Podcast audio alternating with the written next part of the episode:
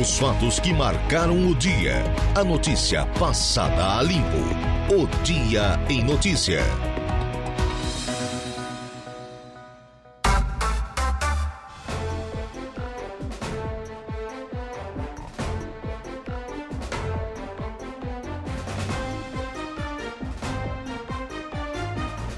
Agora são 16 horas e 8 minutos, 16 e 8. Boa tarde para você, ouvinte da Rádio Araranguá, 95.5 FM, tarde de segunda-feira, após Natal, né? 26 de dezembro, ano da graça de 2022, que também, né, o ano já está se despedindo, últimos capítulos dessa história.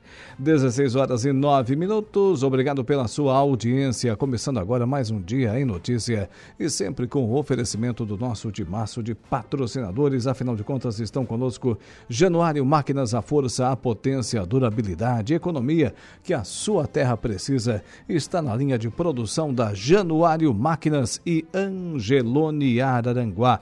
No Angelone é assim todo dia, dia de super promoções, super ofertas para você. Trabalhos técnicos com Eduardo Galdino na produção Luca Luktenberg. Eu me chamo Laura Alexandre. Juntos vamos até às 19 horas. Você pode e deve interagir aqui com o nosso programa fazendo uso dos nossos canais de contato 35240137, 35240137. Esse é o nosso fixo. Pode mandar também o seu recado para o WhatsApp 988084667, 988084667. Estamos lá com a live ao vivo no Facebook, facebook.com barra Rádio Araranguá e ainda imagens e som ao vivo aqui dos nossos estúdios no nosso canal no YouTube, o Rádio Araranguá.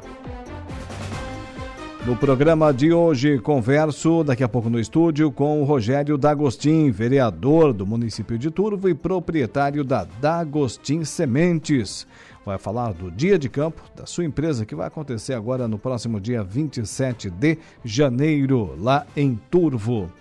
Ainda por telefone eu converso com a Ayonara Praz Gabriel, ela que está desenvolvendo um trabalho chamado A Arte do Extremo Sul Catarinense no programa. Céu encoberto em Araranguá e região, temperatura agradável nesse exato instante aqui no centro da cidade das avenidas, 23 graus. Previsão de chuva forte aí para as próximas horas. Né? E daqui a pouquinho o Ronaldo Coutinho chega falando sobre isso. Chuva. Perspectiva aí para a sequência dessa segunda-feira. Nesse momento, 80 86%. A umidade relativa do ar, 1012 hectopascais, a pressão atmosférica. E além da previsão do tempo com Ronaldo Coutinho, também teremos o momento esportivo hoje com Igor Klaus, as ocorrências policiais com Jairo Silva, a oração do Ângelus com Padre Daniel Zilli e ainda a conversa do dia com Saulo Machado, né? Hoje aqui em voo solo com a gente, porque o Lucas Casagrande também está com as suas merecidas férias. 16 e 12. Vamos ao nosso ofício, que é o de informar.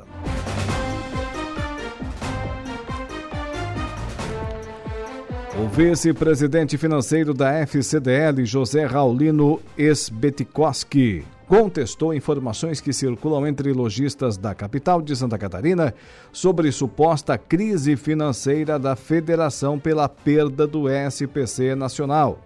Disse que, ao contrário, a gestão atual está entregando o mandato ao novo presidente Onildo Dalbosco Júnior com 16 milhões e 500 mil reais em caixa e que este valor foi entregue simbolicamente com um cheque gigantesco pelo atual presidente Ivan Taufer. Informações que vêm da FCDL né, de Santa Catarina, que diz que tem em caixa 16 milhões e 500 mil reais. Enquanto isso, a Assembleia Legislativa de Santa Catarina realiza no dia 1 de janeiro, ou seja, domingo que vem, o, a sessão, a sessão solene de posse do governador Jorginho Melo e da vice-governadora Marilisa Boim. ambos do PL. A solenidade ocorrerá no plenário deputado Osni Regis, às 18 horas, com transmissão ao vivo pela TV AL. Jorginho e Marilisa foram eleitos no dia 30 de outubro e diplomados pela Justiça Eleitoral no último dia 19 de dezembro. Ele será o 36º governador de Santa Catarina no período republicano. Já Marilisa será a segunda mulher a ocupar o cargo de vice-governadora. O mandato dos dois irá até o dia 31 de dezembro de 2026.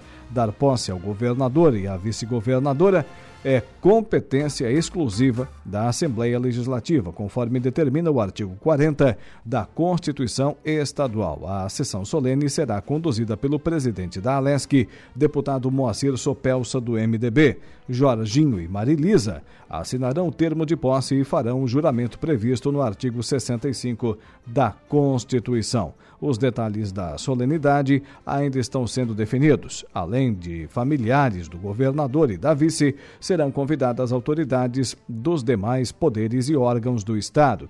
A expectativa é que Jorginho conceda uma entrevista coletiva nas dependências da Assembleia antes do início da sessão de posse.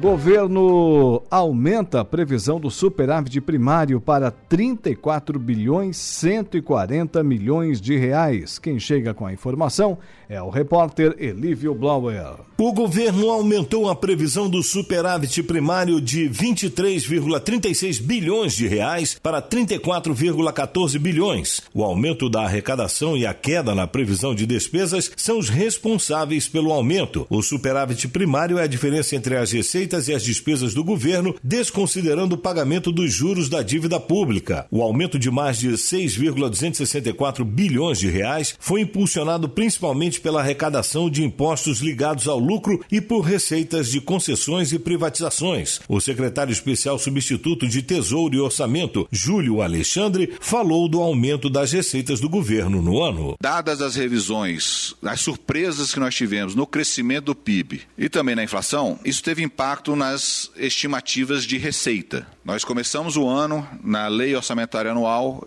projetando uma receita líquida de 1 tri 644 bilhões de reais. Agora, nossa estimativa mais atual no relatório extemporâneo, nossa estimativa é de 1 tri 860 bilhões de reais. Houve queda nas despesas do governo, 5,844 bilhões de reais. As principais ocorreram na estimativa com subsídios e subvenções e nas despesas discricionárias, as chamadas despesas não obrigatórias. No caso dessas despesas, os recursos migraram para a conta de despesas obrigatórias. As despesas obrigatórias ou não obrigatórias são as despesas cuja execução está sujeita à avaliação de oportunidade pelo gestor. O secretário de Orçamento Federal, Ariosto Culau, falou algumas dessas despesas obrigatórias que surgiram ao longo do ano. Os subsídios agrícolas, Plano Safra e Proagro, nós tivemos um ano aí afetado em grande parte pela questão das perdas decorrentes da produção agrícola e medidas que decorreram do próprio Congresso Nacional, ou seja, aprovadas pelo Congresso Nacional. Um deles é o aumento do piso dos agentes comunitários de saúde, a lei complementar 195 que trouxe uma obrigação de transferência para projetos culturais, a lei Paulo Gustavo em 2022. Arios Augusto Culau falou do aumento das despesas obrigatórias. Por mais que a gente tenha, de fato, uma estimativa bastante positiva com relação à possibilidade de arrecadação, a gente tinha, por certeza, um comportamento também de despesas obrigatórias que foi também acima daquilo que a gente esperava. A previsão de superávit primário só não será maior por causa do acordo que acabou com a dívida de cerca de 24 bilhões de reais da Prefeitura de São Paulo com a União, em troca da extinção da ação judicial que questiona o controle do aeroporto de de Campo de Marte, na capital paulista. Não fosse o acordo, o governo central obteria superávit primário em torno de 58,14 bilhões de reais neste ano. Vale lembrar que a Lei de Diretrizes Orçamentárias, a LDO de 2022, estipulava déficit primário, ou seja, falta de 170,5 bilhões de reais. De Brasília, da RNR, Elívio Blower, especial para a Rede de Notícias Acaerte.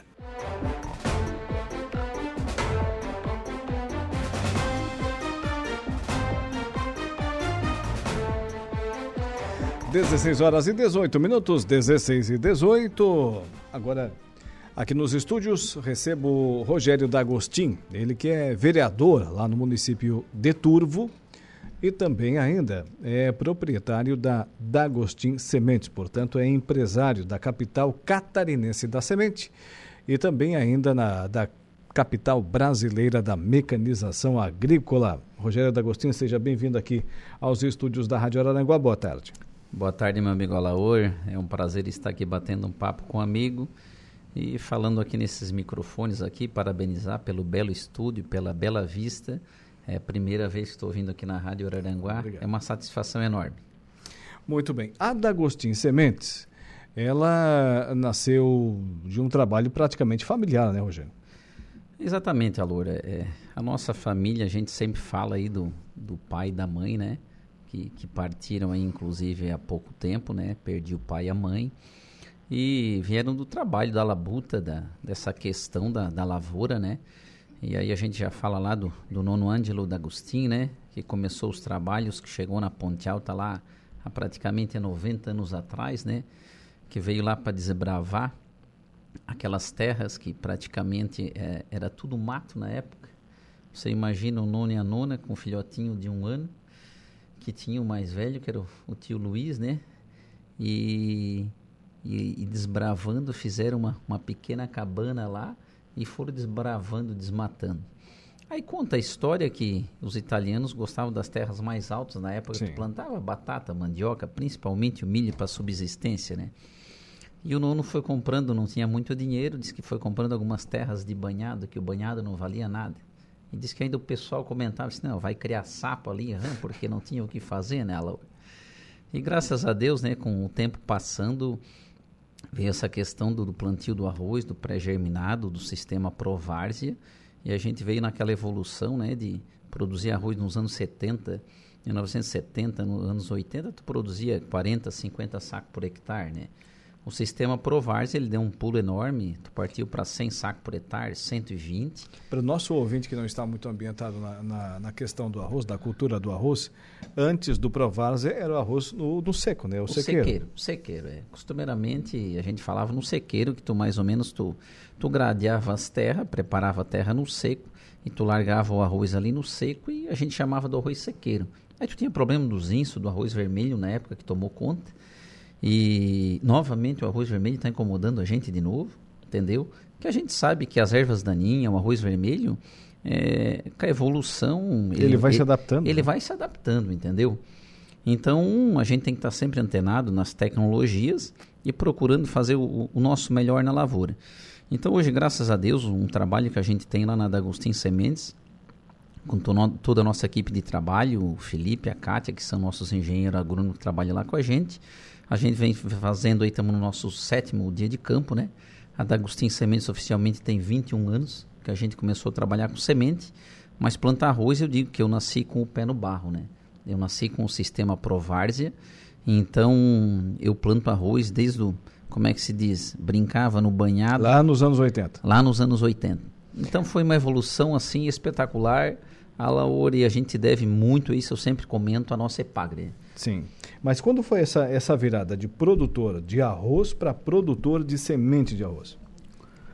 A história, Laura, ela foi a seguinte. É, o, o, meu irmão Roberto, ele foi para o Rio Grande do Sul, certo? Isso aí já temos 27 anos que ele foi para o Rio Grande do Sul. Muita, da gente, muita gente daqui foi para lá, né? Exatamente. E daí nisso também o meu tio, o Luiz Dal Ponte, ele era engenheiro agrônomo, morava ali no Poço da Lontra e ele fazia semente. E ele também, em torno de uns 20 anos atrás, 22 anos atrás, ele também foi para o Rio Grande do Sul. Aproveitando o embalo do meu irmão, ele também foi para lá. E ele era um associado da CAPS, certo? Que é a nossa associação dos produtores de semente de Santa Catarina. E ele me convidou se não gostaria de começar a fazer semente, já que a gente tinha o secador, a gente tinha as várzeas boas lá. Eu disse, não, por que não? Vamos começar para ver como é que funciona isso. Então foi assim que começou a história. Eu comecei fazendo, como se diz, numa brincadeira, uma brincadeira que ficou uma brincadeira séria. E a Laura, aos poucos, a gente, a gente se acostumou com o pai, sempre um passinho de cada vez com o pé no chão, né? Para essa evolução dessa questão de pessoa física que a gente era, um produtor de arroz, fazendo semente, posteriormente abrindo a nossa empresa já há sete anos e virando uma pessoa jurídica. Que aí quando você abre uma empresa no Brasil, eu entendi, né? Quando você abrir uma empresa no Brasil, é, o governo federal vira teu sócio, pela ah, questão é. dos impostos e tributos. Sócio né? majoritário. Exatamente. Então, assim, a gente tem que trabalhar muito sério, fazer um trabalho muito bom, o meu amigo Alaor, porque se você não tiver uma semente de qualidade, é, você não vai para frente, você não prospera. E eu sempre comento lá na nossa, na nossa humilde empresa, eu digo que eu não quero ser a maior sementeira de Santa Catarina, mas eu quero ter a melhor semente de Santa Catarina. Porque uma vez que você mandar uma semente com uma qualidade inferior para um cliente seu, você acaba queimando o seu filme, o seu nome. Então é uma vez só, né? É uma vez só. Então é um trabalho muito sério que graças a Deus a gente vem crescendo aos pouquinhos, mas temos um mercado consolidado com os nossos clientes fiéis. Então a importância de realmente da nossa semente de Santa Catarina e se destaca a nível de Brasil. Mas por que que Turvo tem essa característica, ô, ô, Rogério?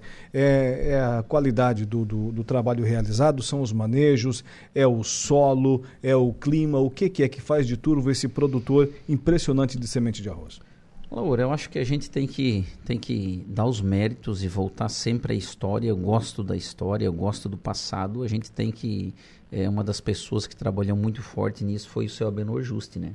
O seu Abenor começou o trabalho deles há mais de 30 anos, trabalhando nesse sentido. Então foi onde despertou, e do seu Abenor veio a Copersuca, é, veio o Rogério D'Agostin, veio o Adelino Vitorino, veio o seu Valdir Vitorino, tem o Zata, entendeu? Que também trabalha com semente. Então Turvo acabou virando um polo de semente dentro de Santa Catarina. É, Turvo praticamente hoje trabalha com 65% é, da semente de arroz de Santa Catarina sai de dentro do município de Turvo. Eu acho que a característica que a gente vê nisso aí, as nossas várzeas férteis, tá? Isso é, é um, é um ponto positivo, tá? O, o que é... o pessoal falava lá atrás que era lugar para criar sapo no, no, banhado, na verdade era o melhor local que tinha de plantio. Exatamente, Alô. Que tu sabe que a, o histórico, a história, ela conta que as grandes enchentes nossa passavam nas nossas várzeas e tu sabe que deixava uma gordura enorme ali.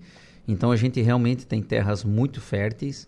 É, graças a Deus a nossa água lá é uma água mais ou menos regular. Eu não vou dizer que ela é 100%, mas ela é regular. Então a gente tem uma água, vamos dizer, no, no tanto certo para a lavoura de arroz então isso é uma das características. E também eu vejo muito, Laura, a questão da cultura do nosso povo turvense. Eu acho que, eu sempre comento que a gente até na Câmara de Vereadores estava fazendo uma menção, uma menção honrosa ali para as irmãs e também falamos nos no Servos de Maria, nos padres, né? Eu acho que uma influência muito positiva para a nossa região do Turvo é o nosso colégio Servos de Maria, os nossos padres, entendeu? Então o seminário, eu acho que ele trouxe um desenvolvimento e um que a mais para o nosso povo turvense. Trouxe e, conhecimento. Trouxe conhecimento. É isso que eu coloco. Eu acho que é, eu tive a, a, a grata é, honra de estudar no primeiro, segundo, terceiro ano do Servos de Maria, quando ele reabriu. E a gente teve uns mestres fantásticos, né? Eu sempre cito o Frei Joacir Borges, né? O popular sapatão, que era um padre, mas um conhecimento espetacular, Alaur. E de vez em quando nós alunos ainda a gente se perguntava, disse, bah, Frei, mas para que isso aí? Tanta coisa. Um dia vocês vão utilizar. E tem situações que hoje em dia a gente lembra lá da época do colégio. Então a gente cita outros nomes, a Suzana Manente, o nosso querido Celso Marcon, Germano Maranho, é, o José Marcelo. Então assim, ó, a gente teve grandes mestres. E eu acho que isso é fundamental para o desenvolvimento é, do nosso povo, entendeu da nossa cultura turvense. Então esse conhecimento ele foi fundamental, Alaor, e eu acho que isso é um dos fatores é, que vislumbra Turvo é, como uma série de situações. É, você pode observar isso nas sementeiras, você observa isso nos engenhos de arroz, você observa isso é, Januário, por exemplo, Sim. entendeu? As empresas que a gente tem no Turvo. Então a gente tem assim, eu digo que Turvo é uma terra abençoada, né? A gente está entre 35 e 40 quilômetros da praia e 35 40 quilômetros da serra. Então realmente é um pedacinho do paraíso, Alor. É uma coisa maravilhosa. Inclusive comentei contigo agora em água, né? E a gente teve a gente está no ano no fenômeno Laninha e a gente está tendo água sem chuva até em excesso nesses últimos 60, 70 dias. Então a gente passou o Natal ontem e olhando o rio, nossa, aquela água límpida, maravilhosa, correndo pelo rio Amola Faca. Então assim, ó, que cena espetacular. Então a gente vê o povo turvense como um, um povo pujante, trabalhador. O nosso italiano ali, um pessoal que pega muito, trabalha firme. Então, eu acho que essa é uma das grandes questões, a Loure, que destaca Turvo numa série de situações. Então, a gente tem que parabenizar esse nosso povo turvense que realmente é de meter a mão na massa e trabalhar. Muito bem, falando em meter a mão na massa e trabalhar, falando da sua empresa, hoje você comercializa semente de arroz não apenas aqui no nosso extremo sul catarinense, mas também fora de Santa Catarina, né? Alaor, a gente tem um, uma fatia do mercado muito boa no Rio Grande do Sul, é, ótimos clientes dentro do Rio Grande do Sul já fidelizados, tá? É, e o Felipe, ano passado, a gente teve em viagem para São Paulo, também temos um negócio em São Paulo, ali no, no, Vale do Piracicaba e naquela região, tá? Que tem uma região produtora de arroz. Inclusive, nas visitas, a gente observou que o plantador de, de arroz de lá é praticamente o plantador, de, o plantador de arroz daqui. A mesma característica, solo, o clima um pouquinho mais quente até. E, e o Felipe também é, o nosso agrônomo também foi, o ano passado, ele foi fazer uma visita para o Pará. Eu não consegui ir com ele porque eu estava com um problema de saúde do pai. fiquei acompanhando o pai e a família aqui. E o Felipe foi até no Pará. Então a gente também se estende até o Pará, o Sergipe. Então a gente hoje praticamente vende semente para o Brasil inteiro. É, fruto de um trabalho de pesquisa da nossa EPAGRE, né? É, o CETREI que fica em Itajaí, que faz os estudos, né? A gente tem lá o Laerte, o Klaus, o Noudin, a doutora Esther. A gente tem um grupo de pesquisadores lá muito, muito forte, certo? E, e de lá é que saem as novas sementes, certo? Os estudos. A gente tem aqui o CETRAI em Aranguá também, um trabalho espetacular que o Douglas tem feito aqui nos últimos anos. E uma coisa que a gente tem observado, Laura, que eu cobrava muito há 7, 8, 10 anos atrás, a gente vê que lá em Itajaí, a gente tem vários doutores agrônomos espetaculares. E eu dizia que o conhecimento não estava chegando até o produtor. E nos últimos anos, graças a Deus, a, aos extensionistas que estão trabalhando aqui nos, nos municípios de Jacinto, Turvo, Morro Grande, Meleiro, Ermo, enfim, está chegando a informação ao agricultor. A coisa está funcionando. Então a gente vê que agora a gente está andando mais ou menos num caminho de uma evolução espetacular. Porque aquilo que eu comentei das ervas daninhas, que é uma coisa que acontece, é, e, e, vai sempre acontecer. O próprio Hogan que a gente faz hoje na lavoura do, do arroz para retirar todas as plantas invasoras, seja o arroz vermelho, seja o capim arroz, o canevão que está sobrando, entendeu? Existem situações do mundo que hoje, é, especialmente na Ásia, é, você não consegue mais identificar na catação manual essas ervas daninhas. Elas se aproximaram tanto do arroz comum que você não está identificando. Porque lá se planta há muito mais tempo do que nós aqui. Exatamente. A China tem 5 mil anos. E China, Índia, aquela região ali, é o maior local de produção de arroz do mundo e também o maior consumo de arroz do mundo. Dados que me invejam na China, por exemplo, a China ela tem um estoque de arroz é, para 10 meses entendeu? Deu um problema na safra chinesa, eles têm arroz para comer mais 10 meses. E olha que lá tem entendeu? boca para comer. Hum, muito, muito. Então, assim, lá muita coisa de mão de obra é feita manual. E uma das situações que nossos pesquisadores comentaram foi isso, que na catação manual o arroz vermelho ele já está muito parecido com o arroz normal. E foi uma característica que todo mundo conhece, quem conhece arroz e conhece do arroz vermelho, tu está acostumado a ver aquele arroz vermelho grande, alto, entendeu? Sim, por isso passam aquelas barras, né? Isso, a barra química. Então você tem um grão de arroz mais barrigudo, o ferpudo, o preto, o vermelho, enfim. Hoje você já tem aí, a gente já tem análises, amostra de arroz do arroz vermelho longo fino. Ele casou com o próprio arroz. Entendeu? Olha só. Então, hoje está difícil você fazer essa catação. Então, esse serviço de sementes, realmente, você tem um trabalho muito grande. A nossa média hoje, Alaor, é, a gente, nossos campos de semente, é, são oito rogues que a gente faz. Oito rogues é você passar lá e você arrancar tudo que tiver diferente no meio do arroz. Então, realmente dá uma mão de obra muito, muito grande, Alaor. E você sabe que você desenvolveu hoje uma semente nova de arroz. A gente está hoje nos nossos campos plantado aqui, da nossa região de Santa Catarina, o 126. 126, é, é, ele é um SCS BRS é uma variedade. 126. Exatamente. Então, ele é um trabalho que foi conduzido com a Embrapa. Ele é um 424, um 424 do Rio Grande do Sul, com o BRS Pampa. É um cruzamento. Uma, então, um arroz fino, longo, de grão inteiro espetacular e com produtividade excelente.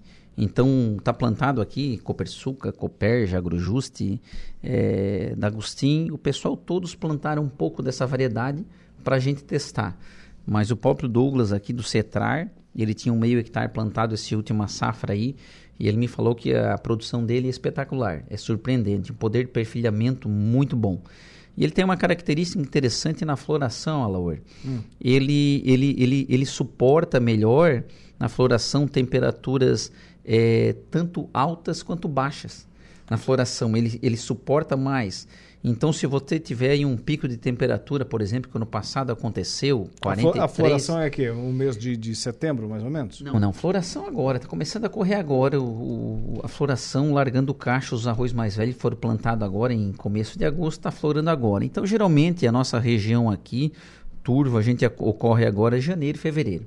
É fim Sim. de dezembro, janeiro e fevereiro. Para quem plantou mais tarde, né? Exatamente. Então, assim, na época da floração, se você tem uma temperatura excessiva, sei lá, de 43, 45 graus. O que já quase aconteceu aqui. O ano passado aconteceu. Uma semana, um, uma semana aí atrapalhou a floração dos arroz. Ele vai aguentar melhor essa florada, ele vai abortar menos que as outras variedades. Isso comprovado já pela Epagre. Então, Alor, é, é uma situação interessante, porque esse nosso clima aí, ele cada ano que passa, Laura, ele, ele, ele te deixa assim com a pulga atrás da orelha. Inclusive, eu estava vendo, o Felipe está na estrada, ele está vindo de São Paulo hoje.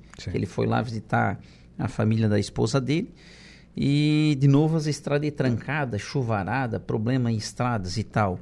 Então, como esse nosso clima está muito atípico. E aí, agora, a hora que eu, que eu desci agora do carro e fui entrar aqui nos estudos, pelo que a gente está vendo aqui, está ameaçando mais uma lestada. Sim. Se der uma lestada, vai encostar as nuvens lá na serra e vai descer bastante água, bastante chuva. Então, assim, ó esse clima é um fator hoje que ele, que ele complica a vida do agricultor. Então você, eu sempre digo, o agricultor ele tem que observar a sua terra, fazer análise de solo para ver qual a melhor semente que ele vai colocar, certo? É, a época de plantio e arriscar tudo que vai acontecer pela frente. Tu não sabe se vai dar seca, se vai dar o vendaval ou se vai dar enchente. Então assim, ó, tu ser agricultor hoje realmente é, é um desafio enorme. E, e, e, assim, eu parabenizo todos os agricultores que é, todos têm uma coragem, uma fé, um otimismo muito grande. Porque você vai jogar a semente no solo e você vai ter muita fé que vai dar tudo certo. E geralmente dá certo. A nossa região é uma região abençoada, graças a Deus, Alaor. É, então tudo tem dado certo. Tanto é que o Vale de Araranguá, a gente tem os problemas das enchentes, que a gente sabe que afeta muito aqui a região do Vale de Araranguá. E graças a Deus, nos últimos, acho que seis ou sete anos, tem dado tudo certo e o pessoal tem colhido bem. Deu uma amenizada considerável, né? Isso. E no sétimo dia de campo da D'Agostinho Sementes, dia 27 de janeiro, anote aí na sua agenda o que, que acontece lá, Rogério. Meu amigo Laur, é, quem toca o campo experimental lá 100% é o Felipe. Eu, a gente tem a área lá da D'Agostinho Sementes e a gente vai tratar algumas questões herbicidas que estão se, sendo testadas lá. O Alaur é tratamentos de sementes, tá? Que também estão sendo testados lá no lado a lado, com tratamento, sem tratamento. Você vai poder observar essa questão do 126, que é o lançamento. A gente também tem um lançamento é, da Oriza, que é uma empresa particular de sementes, que é do Richard e do Moacir. Eles estão lançando o riso marino. É a segunda variedade que eles estão lançando. Só três empresas têm esse arroz plantado aqui no sul de Santa Catarina e a gente é uma delas, graças a Deus e um arroz muito robusto, tá? Muito bonito, que promete muito. Então a gente está colocando isso a campo para realmente testar, porque quando você faz os testes em canteiro, como a gente tem, vamos dizer, no nosso, no nosso campo demonstrativo, Alaor, é, você colhe um resultado geralmente muito superior e positivo a você plantar 10, 20, 30, 50 hectares, certo? Que é o grande teste do agricultor.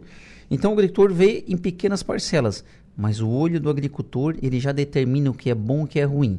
Então essa parte importante do agricultor se fazer presente.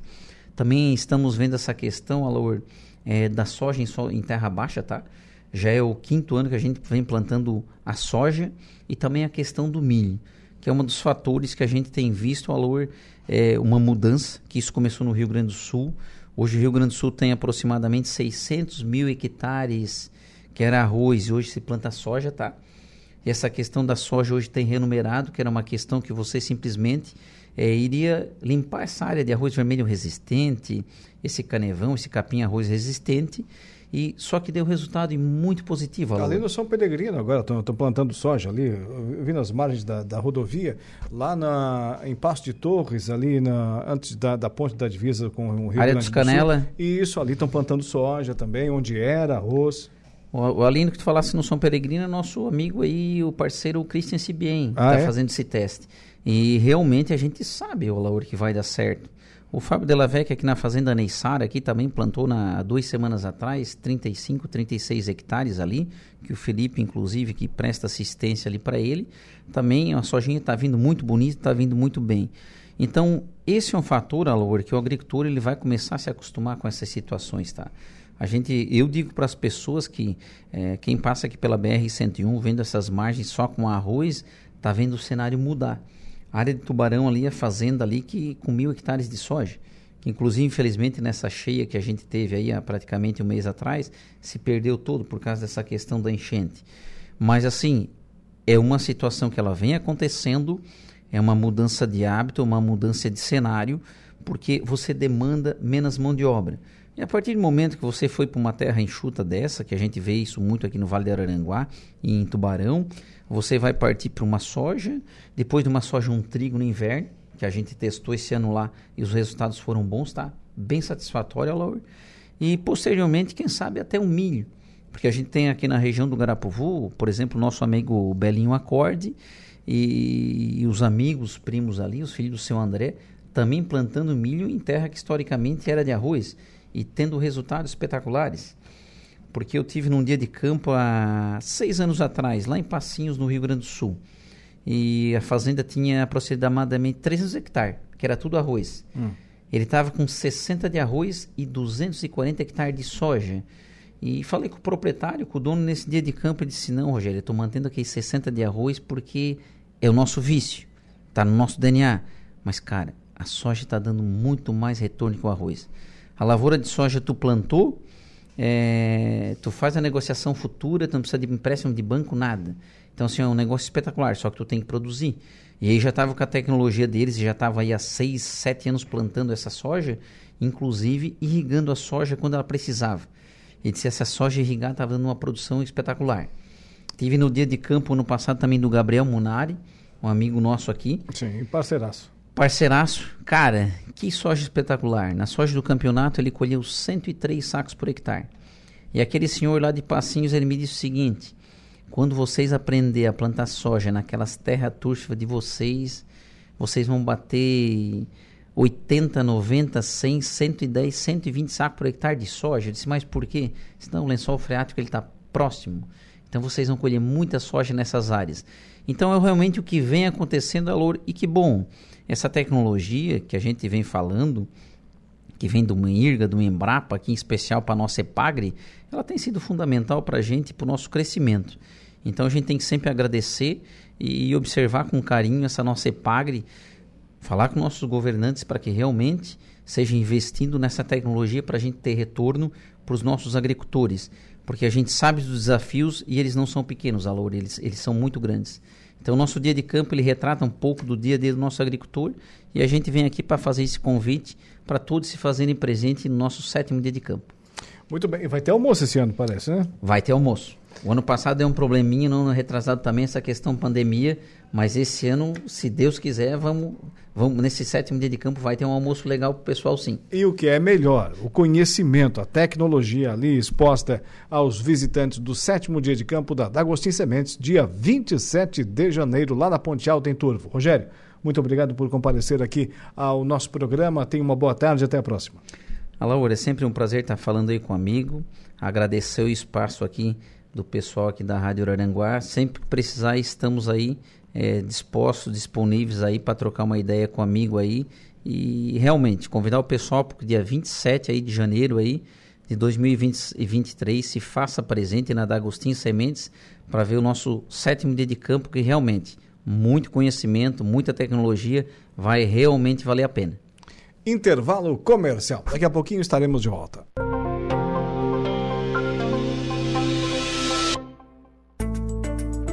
Previsão do tempo. Oferecimento. Graduação Multi-UNESC. Laboratório Rafael. Lojas Benoite. De Pascoal Araranguá. Bife Materiais de Construção. E Escuna Capitão dos Ganchos 1. Passeios de sexta a domingo no Rio Araranguá. Fone 99144 2357.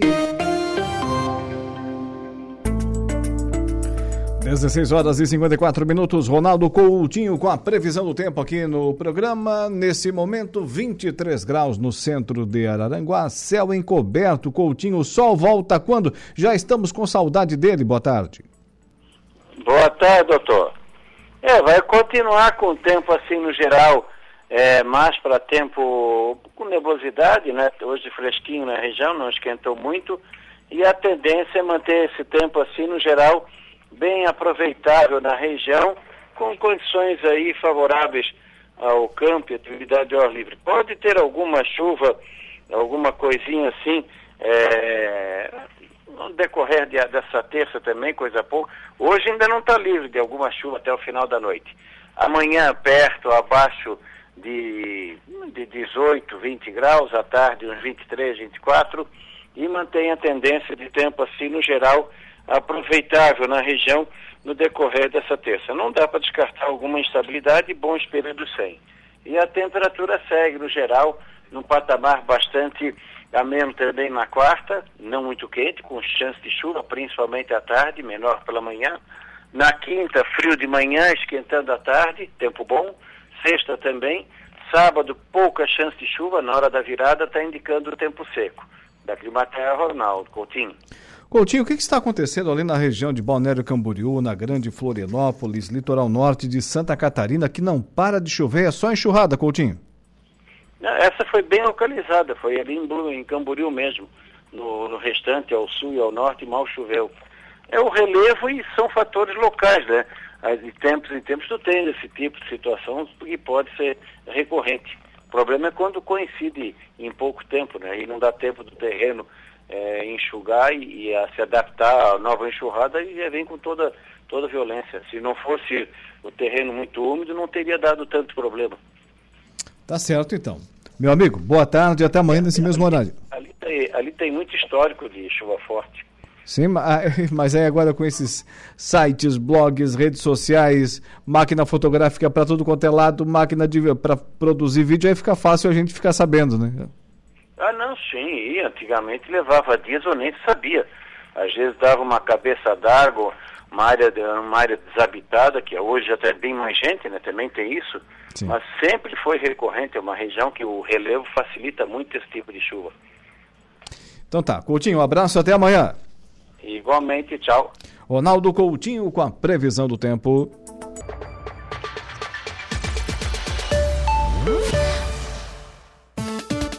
Polícia.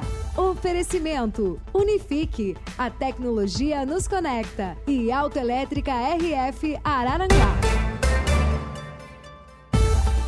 No Dia em Notícia, ocorrências policiais com ele, Jairo Silva. Boa tarde. Boa tarde, Laura. Após trabalho de inteligência do 2 Batalhão de Policiamento de Áreas Turísticas, em função de crimes recentes em Tramandaí, um homem foi preso e armas foram apreendidas na tarde da última sexta-feira, dia 23, na praia de Rainha do Mar, em Xangri-Lá, e um criminoso foi morto em confronto com a polícia. Dois homens que integram uma organização criminosa foram localizados pelos agentes de inteligência e uma equipe da Força Tática do 2 Batalhão de Policiamento de Áreas Turísticas foi acionada para fazer a abordagem.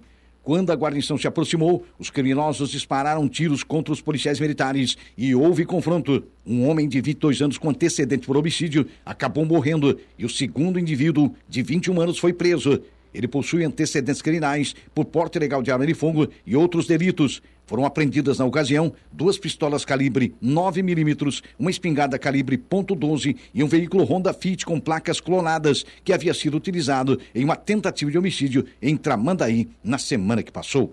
Incêndio consome pequena residência em Balneária Rotilva. O Corpo de Bombeiros de Araranguá registrou uma ocorrência de incêndio à residência no final da tarde da última sexta-feira, dia 23, em Balneária Rotilva.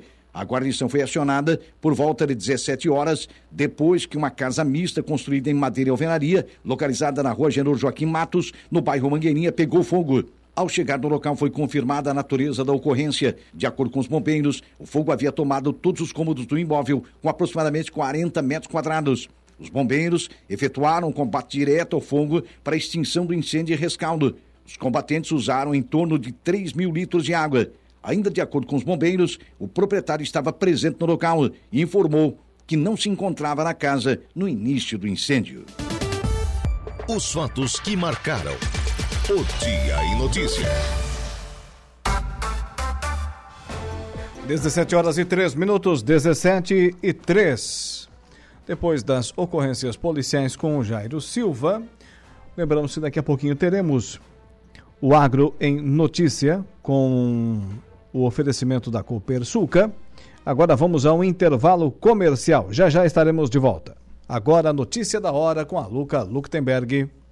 Olá, Laur. Voltamos com a notícia que aeronautas aprovam proposta de empresas e encerram greve. Notícia da hora. Oferecimento. Giasse Supermercados. Laboratório Bioanálises. Civelto Centro de Inspeções Veicular. Lojas Colombo e Rodrigues Ótica e Joalheria. Os aeronautas aceitaram a terceira proposta apresentada pelas empresas aeroviárias e decidiram encerrar a greve, que tinha sido suspensa nesse fim de semana. A categoria voltou de forma virtual entre as 6 horas de ontem e o meio-dia de hoje, em pleno aberto no site do Sindicato Nacional dos Aeronautas.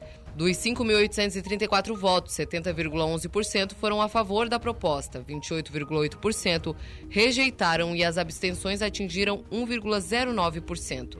Para a renovação da Convenção Coletiva de Trabalho da Aviação Regular, as empresas propuseram 6,97% de reajuste pelo INPC dos salários, nos salários fixos e variáveis. O percentual inclui 1% de ganho real e vai incidir também nas diárias nacionais, além de vale alimentação no valor de R$ 495,50, piso salarial, seguro e multa por descumprimento da convenção. Este foi o Notícia da Hora.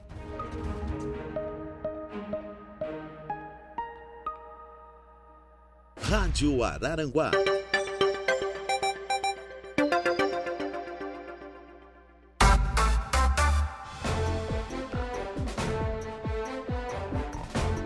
Dezessete horas e 17 minutos, 17 e 17 no Angelone Araranguá, todo dia é dia. Quem faz conta faz feira no Angelone e não escolhe o dia, porque lá todo dia é dia.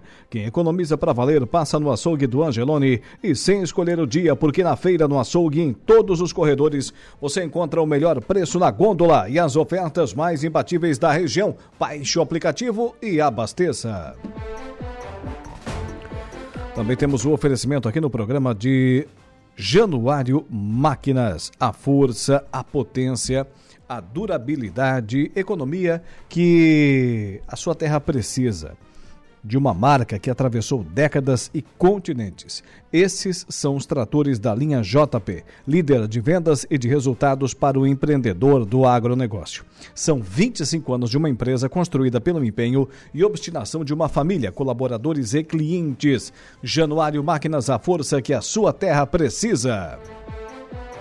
Falando na Januário Máquinas, agora para a Copersuca, desde 1964, o Agro em Notícia. O Agro em Notícia. Oferecimento. Copersuca. Há 57 anos cooperando com muito sucesso.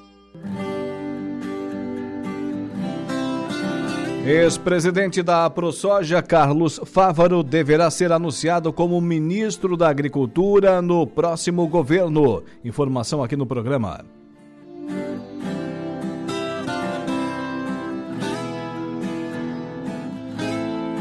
O ruralista e ex-presidente da ProSoja, Associação dos Produtores de Soja e Milho do Mato Grosso, senador Carlos Fávaro, vai ser o ministro da Agricultura do governo Lula da Silva.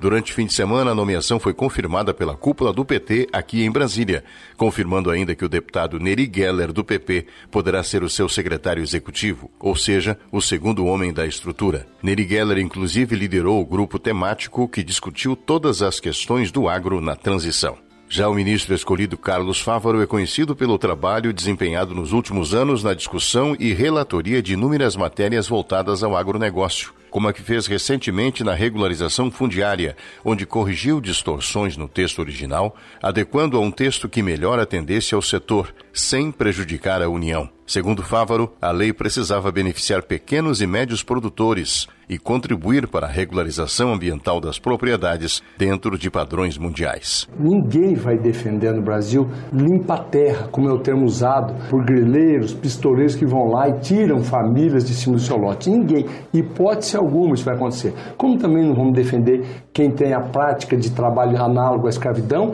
e muito menos quem tem desserviços ao meio ambiente. O mundo todo exige a produção sustentável. Então, a partir do momento que nós fazemos a regularização fundiária, nós estamos levando a regularização ambiental junto, porque a quem interessa não fazer a regularização fundiária? O nome de Carlos Fávaro já era dado como certo. Seria inclusive anunciado na semana passada, mas ele precisava resolver uma questão interna que restava em aberto. A suplente que assumirá o seu posto no Senado, quando ele for ministro da Agricultura, Margarete Busetti, do PP do Mato Grosso, era até então apoiadora do presidente Bolsonaro e chegou a integrar o grupo chamado Mulheres com Bolsonaro. Neste fim de semana, ela foi convencida a deixar o PP, ingressar no PSD como filiada e se juntar à bancada de apoio a Lula da Silva para então ser senadora da República. O Agro em Notícia tem o oferecimento da Copersuca e o seu sistema democrático de gestão. Nossas decisões sempre levam em conta a opinião e o desejo dos nossos associados. Realizamos assembleias gerais ordinárias em que todos os associados participam. Elegemos democraticamente os conselheiros de administração, conselheiros fiscais e membros dos comitês educativos. Nessas assembleias anuais, informamos todas as ações do ano e convidamos a todos para uma deliberação cooperativa sobre os resultados e planos futuros. Desde 1964, essa é a Copersuca.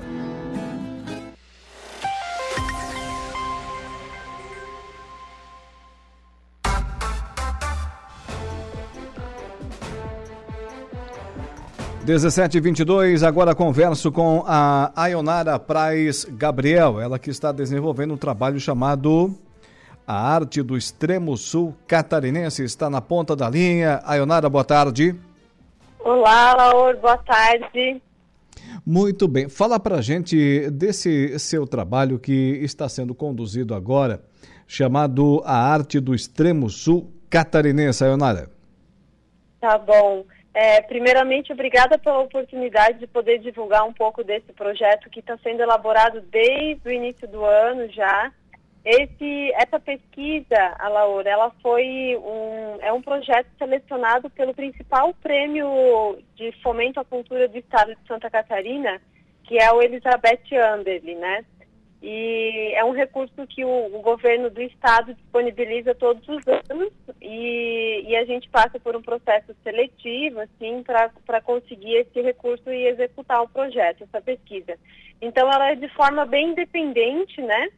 E, e, esse projeto, que se chama Arte do Extremo Sul é, Catarinense, Transitoriedade, Poética e Resistência, ele fala sobre é, quatro artistas daqui da, da, região de Criciúma, sendo eles a Berenice Gorini, que ela é natural de Nova Veneza, o Ed Balodi, que é de Criciúma, e outros dois artistas que são de é, naturais do Rio Grande do Sul, de Porto Alegre, que é a Jussara Guimarães e o Gilberto Pegoraro, que eles vieram para Santa Catarina, para Criciúma, ali na década de 70, 80, e eles ajudaram a formar o curso de artes visuais, é, foram professores, né, e eles, esses quatro artistas, eles, eles têm uma atuação muito significativa na, na parte cultural daqui da nossa região.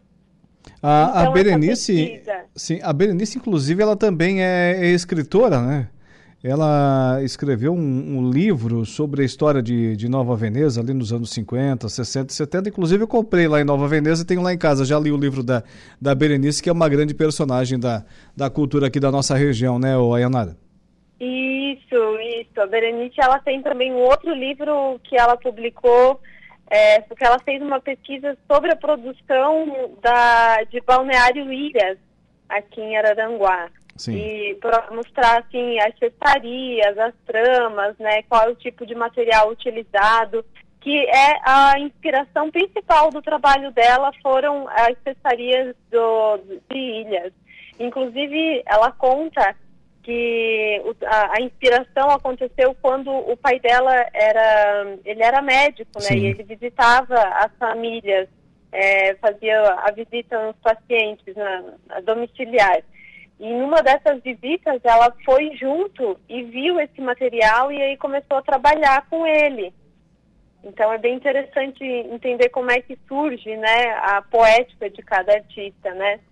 Mas só para continuar o, o, o, apanhado geral da pesquisa, Laura, é que assim, é, esse é a, a necessidade partiu a, da, um pouco da minha experiência enquanto professora né, e, e, pesquisadora, sou estudante de doutorado em artes visuais, e o meu colega que também está participando junto, que é o Michael Mizietti, ele é professor também de artes visuais, e a gente percebe que, assim, é, em sala de aula, a gente não tem material para trabalhar com os alunos ah, com um repertório que seja aqui da nossa região, né? Trazendo os contextos da questão do carvão em Criciúma, a, a questão da, dessas cestarias, né? Que nem o da Berenice. E então é, toda essa pesquisa ela está resultando num material educativo com proposta para os professores para que eles possam utilizar em sala de aula. Não é trabalhar é apenas como, um registro. Sim, trabalhar como referência é. lá na frente, né? Isso, não é apenas aquele registro histórico, né, uma pesquisa histórica, mas é também é, pensar em como abordar e, esses temas através da educação, né? Muito bem. E, e hoje é, o pessoal tem, tem vivido, tem, ele consegue se, se desenvolver, consegue trabalhar com arte aqui na nossa região, Ayanara? Um pouco menos, assim, a, mai a maior parte das pessoas acabam indo para os grandes centros culturais, Sim. porque aqui é um pouco mais difícil, assim, ter acesso, né? Acesso a lugares, acesso a exposições, a lugares para mostrar o trabalho. E, e também para quem consome esse tipo de trabalho. E nos grandes centros isso acaba sendo um pouco mais fácil mas tem, tem, tem bastante gente, sim. Inclusive, o curso de artes visuais da Unesco forma todos os anos bastante artistas, né? Bacharéis e professores para atuarem nessa área. Muito bem. Esse seu trabalho, ele vai chegar, por exemplo, até as escolas?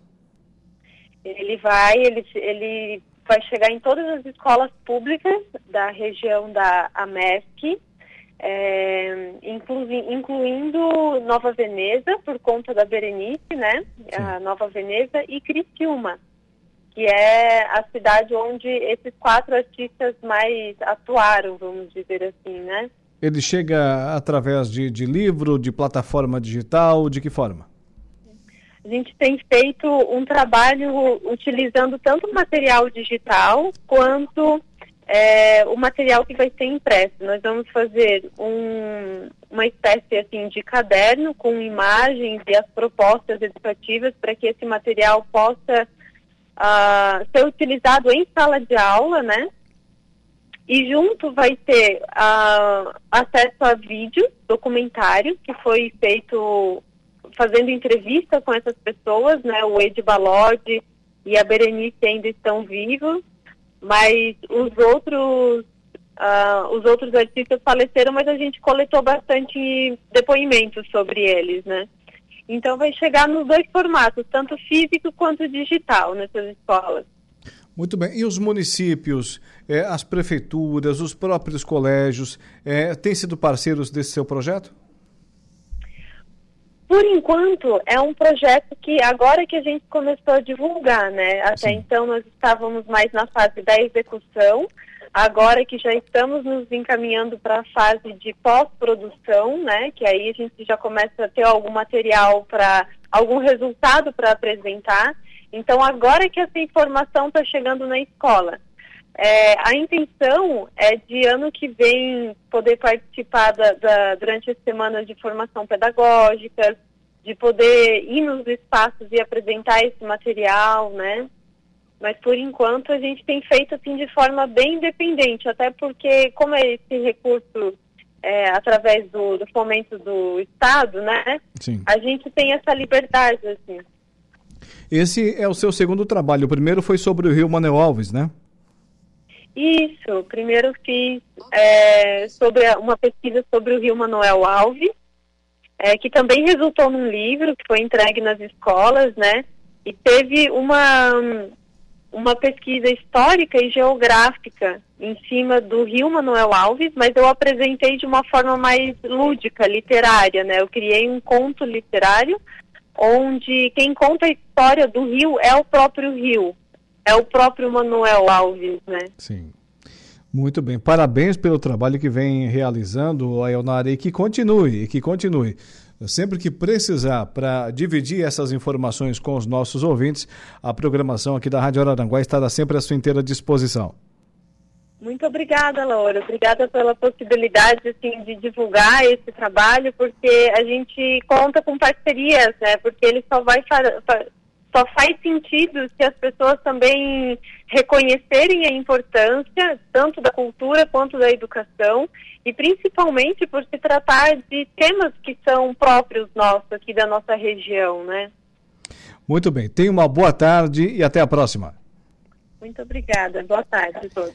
Tá aí, será lançado no primeiro semestre do ano que vem o projeto Arte do Extremo Sul eh, Catarinense, Transitoriedade, Poética e Resistência que prevê a entrega gratuita de material educativo em formato físico e digital para professores de arte das escolas públicas da região da AMESC, além de Criciúma e Nova Veneza.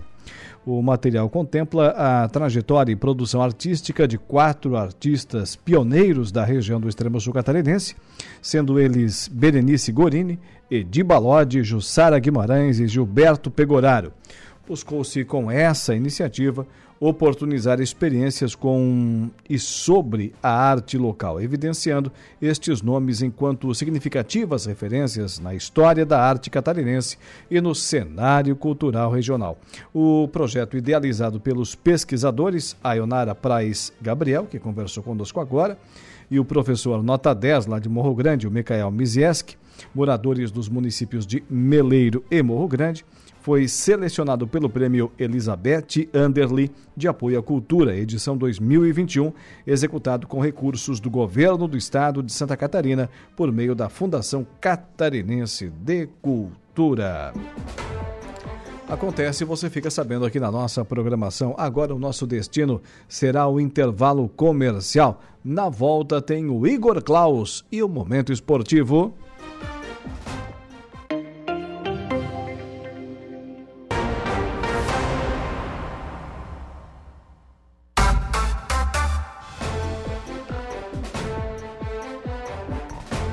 Agora são 17 horas e 45 minutos, 17 e 45 no dia em notícia, o momento esportivo com Igor Klaus.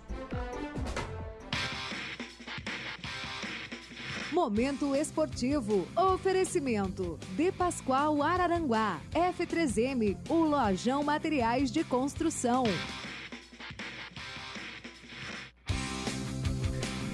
Seja bem-vindo, meu amigo. Boa tarde. Boa tarde, boa tarde, ouvintes.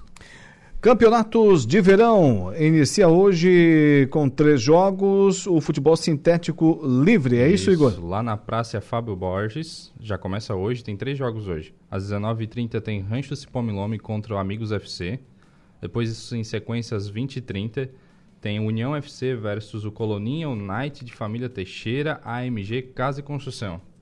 E do fechando o jogo às 21h30, também na praça, o ARFC versus o Nantra. Então são esses os jogos de abertura do Sintético Livre do Balneário Arroio do Silva.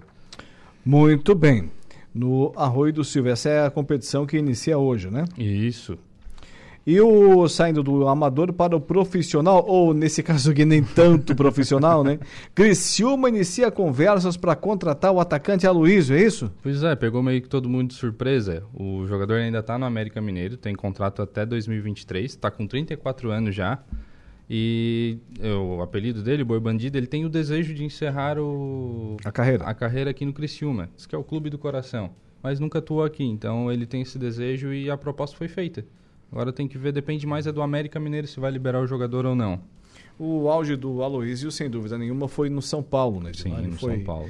É, encaminhado para a Ásia e agora, recentemente, retornou para o Brasil no futebol mineiro, lá no América. Não é mais aquele Aloysio Não, de, de 10, 15 anos atrás, mas quem sabe ainda pode dar algum caldo aí Mas no ataque do Criciúma, né? Pro Criciúma acho que ainda vale ainda, né?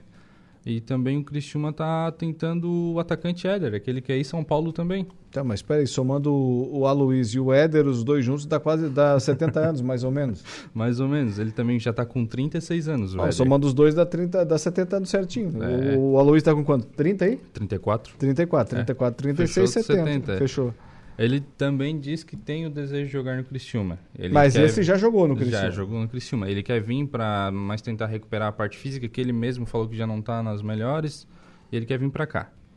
Ele já teve reunião, o presidente, o Vilmar Guedes, já teve reunido com a equipe do jogador e pode ser que se concretize essa aqui que é, é considerada até maior que a a contratação maior até que do Aloysio, sabe? As duas maiores do, do- da temporada, se se concretizarem. E quem é que vai pagar o salário desses dois aí? Ah. O- no, no Grêmio tem plantador de arroz lá que vai pagar o, o Soares, né? No Criciúma, será que tem também? Tá, daí é, é agora uma boa pergunta, né? Vamos ver como é que fica isso aí. Porque em termos de, de salário, esses dois aí com certeza vai fugir do teto estabelecido Ah. pela direção do, do Tigre. E não vem para ganhar pouco, né? Exatamente. Dois medalhões, né? É. E saindo disso, dupla Grenal acertado, ó, acabei de falar nele. Acertado com o Soares, Grêmio se mexe nos bastidores para anunciar seu maior reforço para 2023. Fechou mesmo? Já tá tudo apalavrado. Apalavrado O é uma coisa, né? O perfil oficial do Grêmio, tanto em- nos outros Eu já de- vi jogador de futebol vestir camisa do, do time e depois não dá certo. Ser apresentado e depois não dá. Renato Gaúcho fez isso no São Paulo. Exatamente. E agora o Grêmio, mas já assinou o contrato, né? Como é que tá? Olha, não tá assinado ainda. Hum. Tá apalavrado. Essa, Tá. é, essa é o termo que eles usaram até agora. Já, entre os dois lados já tá tudo acordado. Apresentado e assinado o contrato, daí é outra coisa bem diferente. Mas também com isso já tá vendendo camisa, né? Ah, é? já esgotou as camisas. Se tu for hoje no site do Grêmio, o que tu vai encontrar é uma camisa Ah, P não dormi olha lá. essa noite, não dormi essa noite querendo comprar uma camisa do Soares, do E- Grêmio. e- Então vou continuar sem dormir. Uma curiosidade, a que mais vendeu foi a camisa número 3 do Grêmio, que é aquela azul mais celeste. Hum, que é por mais causa do- parecida por da causa do seleção. So- por causa do Soares e da seleção do Uruguai. Exato, é. Mas tá bem acessível o preço da camisa. É, tá A baratinho? a ma- eu fui pesquisar, eu fui pra ver. A mais barata tá 250. Ah, de graça. E de a, graça. é a 250 a infantil, tá? A adulto chega a 400 reais. Barbaridade. Então tá aí, você que tem um amigo, né, que não, não, você não deu nenhum presente nesse Natal, tá a sugestão, né, uma camisa do Grêmio, do Soares, na faixa aí, na bagatela de 400 reais. Bem acessível. Então tá. E o efeito Soares, então, como você falou, esgotou a Isso. camiseta 9, né? Isso, é, o Soares que já tá até com o número definido. Tá, mas a 9 não é do Diego Souza? Já estão dizendo que é do Soares. No site lá tá do Soares. Mas aí, nós falamos aqui que somando a, a idade do Aloísio e do Éder daria 70. Somando o Soares do, e o Diego Souza vai quase Ah, chegar a 80. Chega... Se não chegar a 80, tá ali bem pertinho. E aí, eu vi a imprensa de São Paulo falar hoje, ô, ô Igor, que o Soares vem pro Grêmio não para jogar 90 minutos. Ele vem para jogar em um tempo ou outro e não todos os jogos, e não todas as partidas. Mas até pela, pela Copa do Mundo, né? Ele não atuou de, como titular, né? Ele era reserva. Ah, com certeza, o Soares, pelo Campeonato Gaúcho, por exemplo, ir lá em, em Juí, jogar contra o São Luís. não é, vai. É complicado. É não difícil. vai, né? Embora esteja bem pertinho do, do Uruguai, mas não, Não, vai. É difícil, é bem complicado. Vai ser curioso de ver como vai se comportar. Então tá, e a compra do Wanderson é a segunda maior da história do Inter? É, a compra do atacante Wanderson junto ao Krasnodar da Rússia por cerca de 24,6 milhões de reais. É a segunda maior da história. O investimento da camisa 11 só é inferior ao Nico Lopes de 2016, que o Nico Lopes naquela época foi de 36 milhões de reais. Mas vem cá, esse Wanderson jogava onde antes aqui no Brasil? Boa pergunta. É... Eu pesquisei, mas eu confesso que a minha pesquisa também foi bem rasa, mas ah. não, não apareceu de primeira, assim. Eu não, não tinha nenhuma informação desse atleta, desse, desse jogador aí para vir já ganhando tão bem no, no Internacional. Jogava onde? No Krasnodar? Da Rússia. Da Rússia. Estava na Rússia. E é o principal reforço do, do Colorado? É o principal reforço, é o que estampa a capa do portal. Hum. É o que estampa as notícias. O Wanderson, segunda maior da história Confesso do. Confesso que nunca ouvi falar. E por esse valor vem a peso de ouro, né? É, no caso do, do Internacional, ainda tudo bem, que o clube já está há algum tempo na Série A do, do brasileiro, tem um certo planejamento.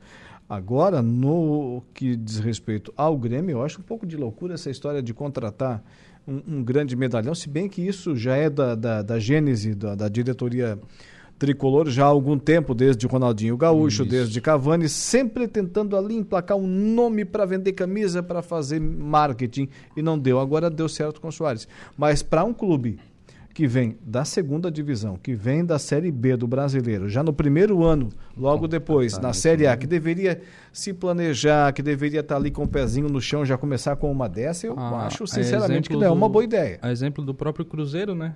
Cruzeiro é um time que ganhou a Série A embalado e está vindo bem com o pé no chão para a Série Ganhou a Série B e está vindo bem com o pé no chão para a Série A. Sem grandes nomes, sem grandes medalhões, está vindo tranquilo, digamos assim, né? Sim.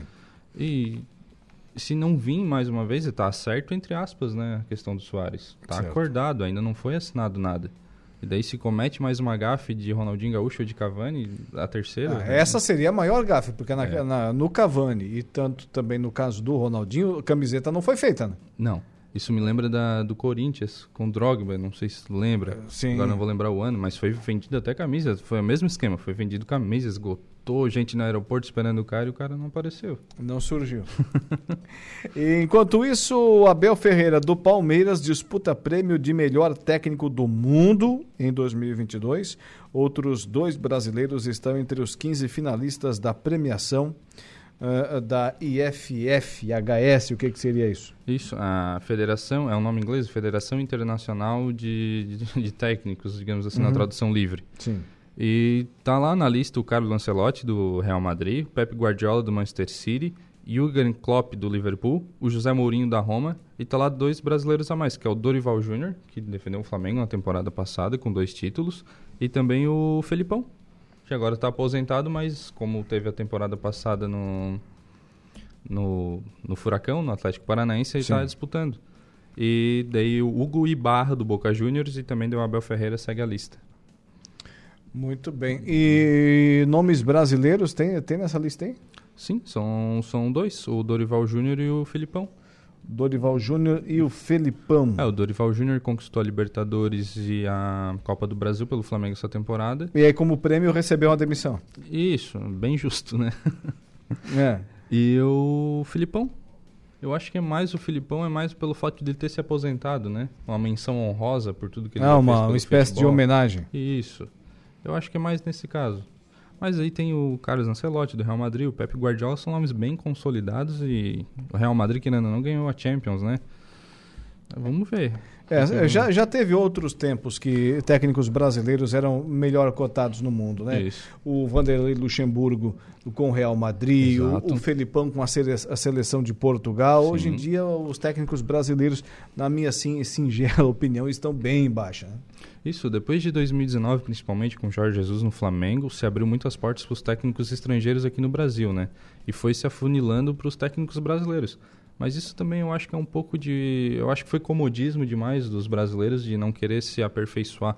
Tanto que depois de 2020 teve uma corrida por aperfeiçoamento e treino na FIFA. Sabe, sabe o que foi pior para os técnicos do Brasil? Foi o Renato Gaúcho ter tido sucesso como técnico de futebol.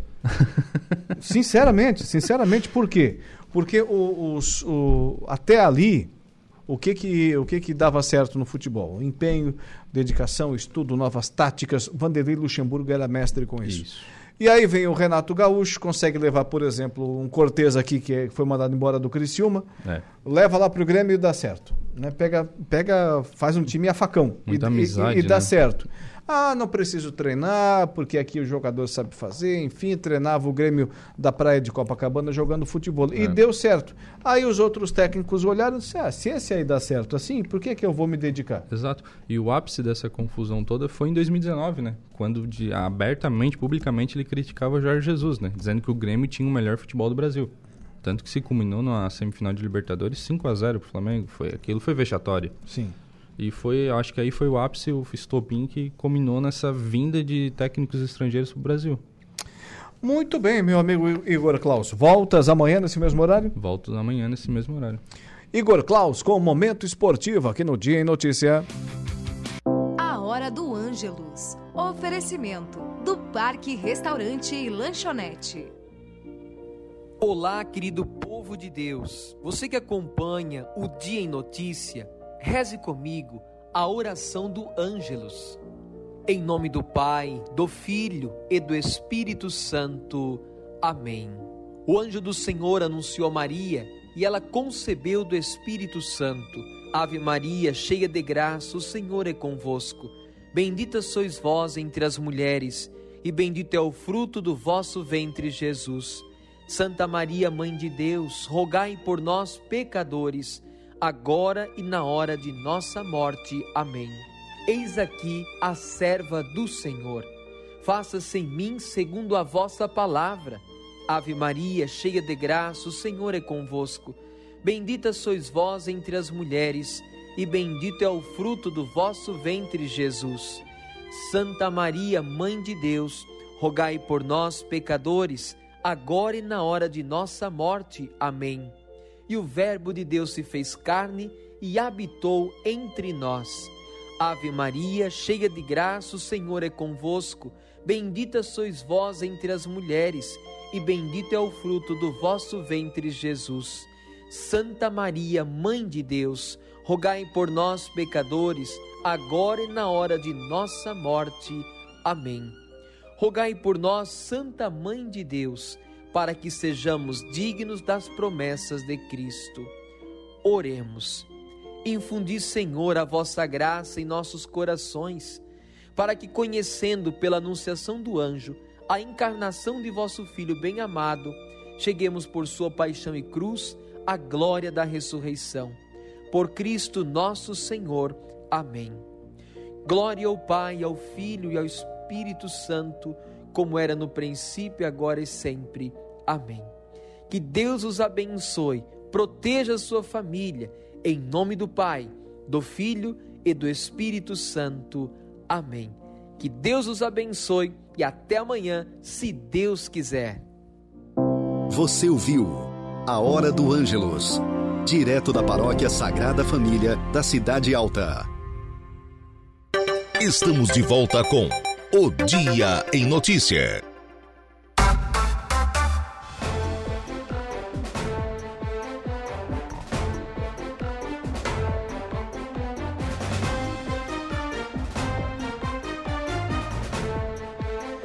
18 horas e 5 minutos, 18 e 5, estamos de volta com o nosso Dia em Notícia. Você conhece o canal Promoção do Angelone? São ofertas exclusivas nas lojas para clientes do Clube Angelone.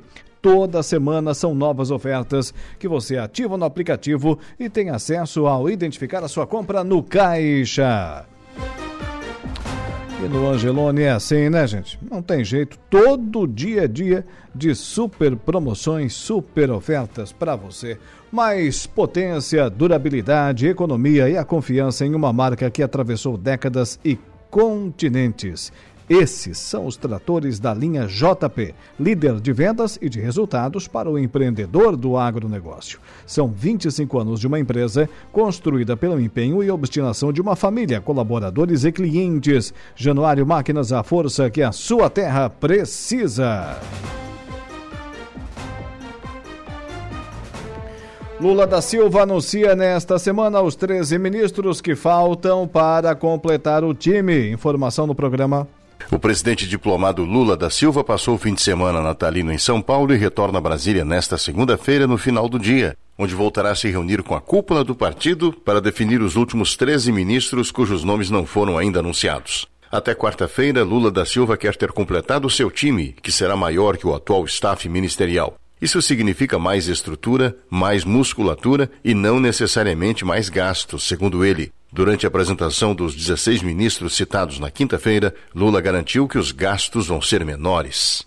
Nós vamos fazer todo o esforço possível, mas todo o esforço possível para que o pouco dinheiro que esse país está arrecadando seja colocado à disposição das pessoas mais necessitadas para que a gente possa fazer as políticas públicas que prometemos nessas eleições. Nós temos consciência que a gente vai aumentar o número do ministério. Isso significa que todo mundo vai ter que começar apertando o cinto, porque a quantidade de funcionários em cada ministério será, no máximo, comparada ao que eram os ministros em 2010, no meu último mandato, quando eu deixei a presidência da República. Numa semana que tinha todos os ingredientes para ser de tranquilidade para o presidente eleito e diplomado, a dor de cabeça é como acomodar no novo ministério a deputada eleita Marina Silva e a ex-presidenciável Simone Tebet, que encerra seu mandato no Senado no último dia do ano. Ambas disputam uma mesma cadeira na esplanada dos ministérios.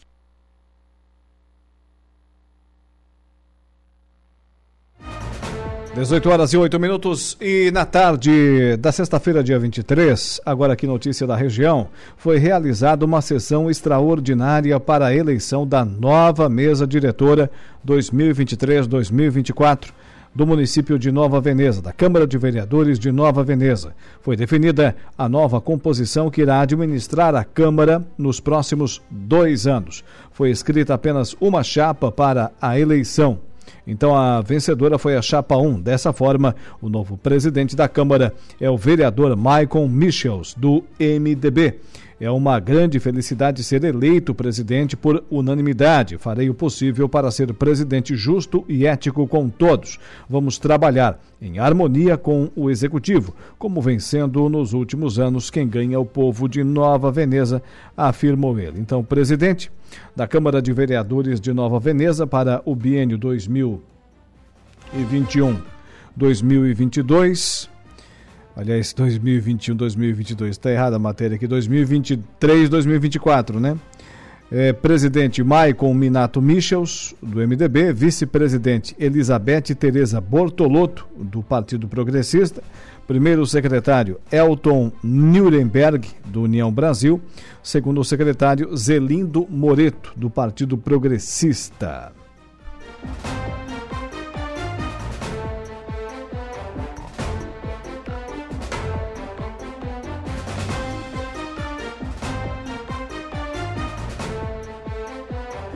18 horas e 9 minutos, 18 e 9. E ainda aqui na nossa região, na última semana, a Prefeitura de Timbé do Sul, através da Secretaria Municipal de Agricultura e Meio Ambiente, recebeu um trator zero quilômetro de 205 mil reais e grade para atendimento à agricultura do município para 2023.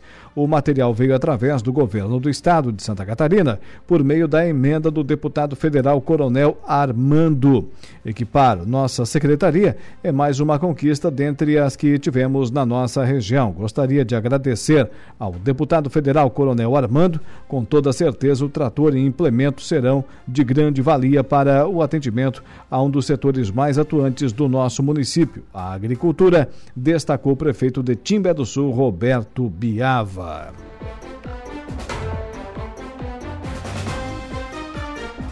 Daqui a pouquinho tem a conversa do dia aqui no programa. Agora tem informação. Uh, aqui dentro do, do Dia em Notícia.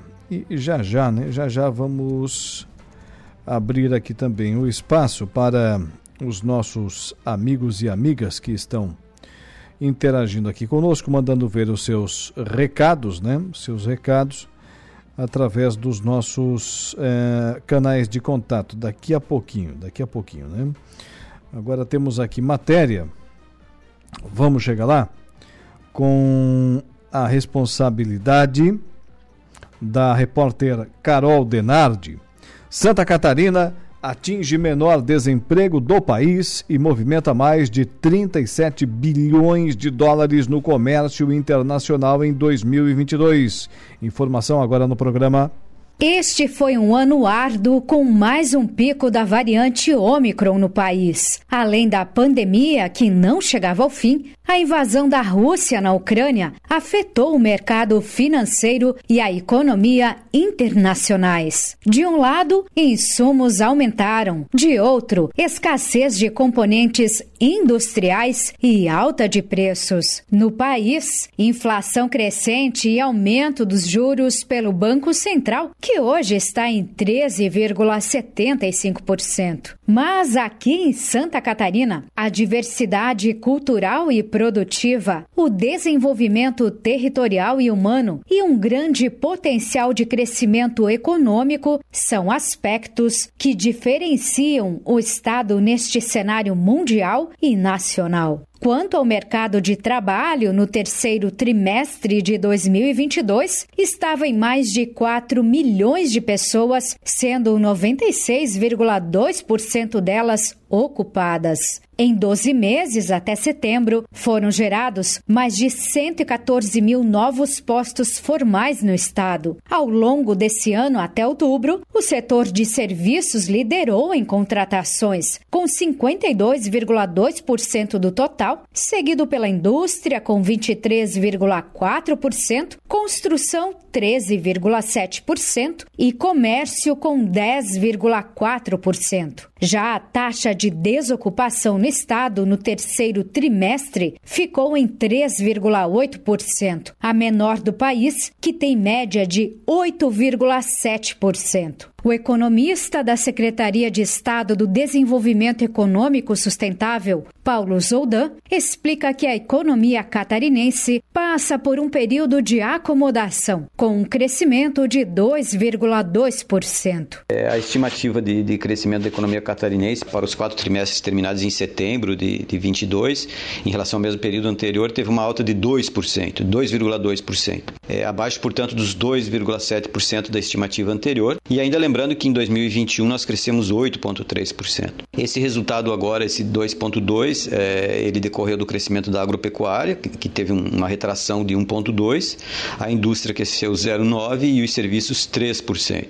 Portanto, é, de um modo geral, se observa a importância que o setor de serviços exerceu é, no resultado global desse resultado. Lembrando que o, que o setor de serviços é o maior da economia. Em relação à renda do catarinense, de R$ 3.141, teve de 5,4% no segundo trimestre deste ano. A análise do Observatório Fiesc apontou ainda que o Estado exportou mais de 11 bilhões de dólares de janeiro a novembro desse ano, o que já é maior do que todo o montante exportado em 2021. E as importações ultrapassaram os 26 bilhões de dólares. E assim, segundo a Fiesc, Santa Catarina movimentou no comércio internacional 37,7 bilhões de dólares. Paulo Zoldan afirma que a indústria de transformação teve queda neste ano, enquanto a pecuária cresceu. A indústria de, de transformação teve uma expressiva queda de produção uh, no estado, assim como em nível nacional,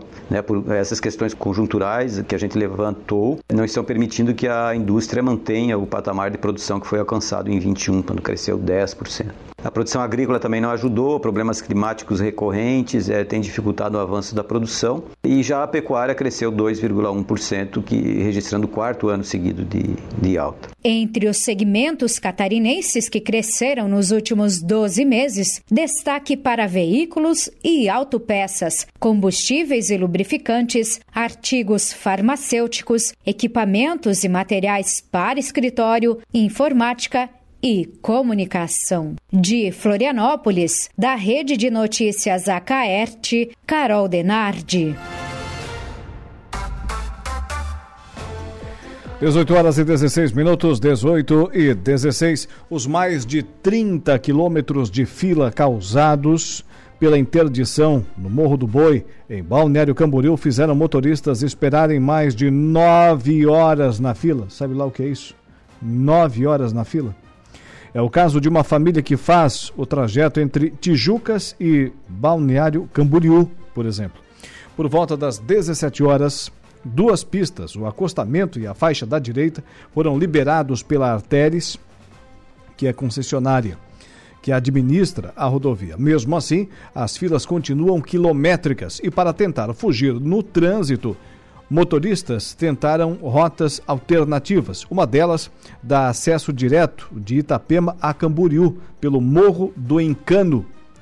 A rota na área rural de ambas as cidades, no entanto, também registrou filas e motoristas precisaram dar a volta. Imagens exclusivas mostram o trânsito no local. É, lá do, do Morro do Boi, né?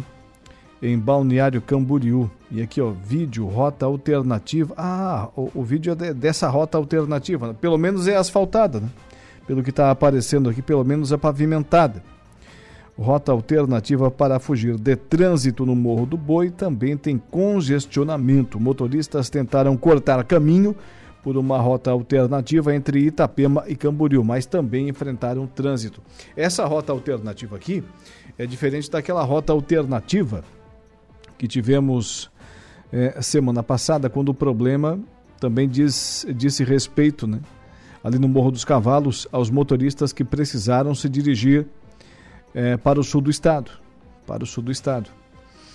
É, entrevistado nosso aqui da semana passada, o deputado estadual eleito, agora diplomado, Tiago Zílio, foi pego num congestionamento desse precisou dar, dar a volta ali por São Martinho, aquela região, né? E aquela rota alternativa era estrada de chão, né? o saibro ali característico da região da, da Amurel, e cheia de curva, cheia de curva. 42 quilômetros, 42 quilômetros. Aí sim, a missão era muito pior são os problemas causados né, pela nossa BR-101, que é a única no litoral de Santa Catarina ligação. É a única ligação entre o Santa Catarina e o litoral do Rio Grande do Sul, Santa Catarina e o litoral, no, a, litoral do Paraná. É tudo pela BR-101. E aí dá problema numa rodovia dessa, meu amigo, já viu as consequências, né? O que que acontece aqui com o nosso estado, principalmente, principalmente nesse período né, de férias. Aí é juntar a fome com a vontade de comer. E agora, falando em período de férias, não sei se já está desfrutando do seu merecido descanso ou não mas eis que o Jean Isidro de Borba, que conversou conosco semana passada aqui, pessoal da Coperja, aquele abraço, obrigado pela audiência crescente, qualificada aqui na Rádio Araranguá, nos encaminha a foto do painel do carro aí. É sintonizado, tá lá, ó, tá lá. 18 horas e 19 minutos, FM 1 95.5 FM. Grande Jean Isidro de Borba, coordenador do campo demonstrativo Cooperja, lá em Jacinto Machado, na audiência aqui da Rádio Araranguá, na audiência do Dia em Notícia. Abraço grande, Jean Isidro de Borba e todos os nossos parceiros, também, por que não, né? Os associados da Cooperja, essa potência de Santa Catarina, que tem sua matriz aqui no extremo sul do estado de Santa Catarina, precisamente na boa terra de Jacinto Machado. Agora vamos dar uma espiadinha falando na, no recado aí do Jean via WhatsApp.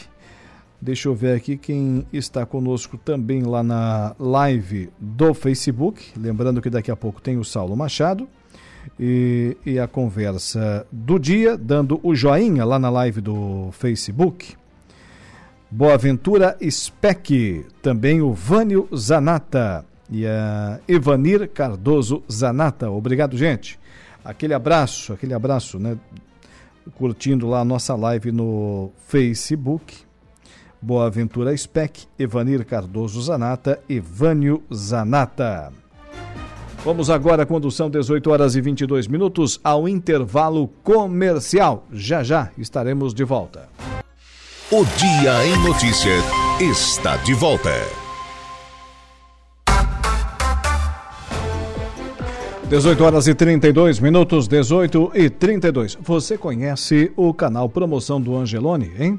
São ofertas exclusivas nas lojas para clientes do Clube Angelone. Toda semana são novas ofertas que você ativa no aplicativo e tem acesso ao identificar a sua compra no caixa.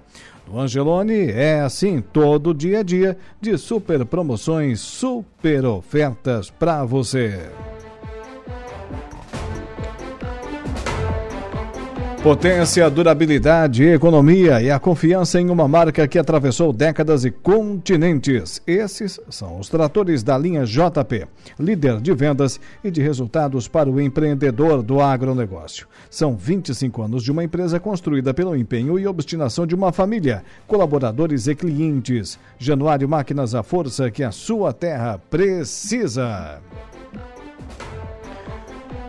Agora, no Dia em Notícia, com o Saulo Machado, a conversa do dia. A conversa do dia.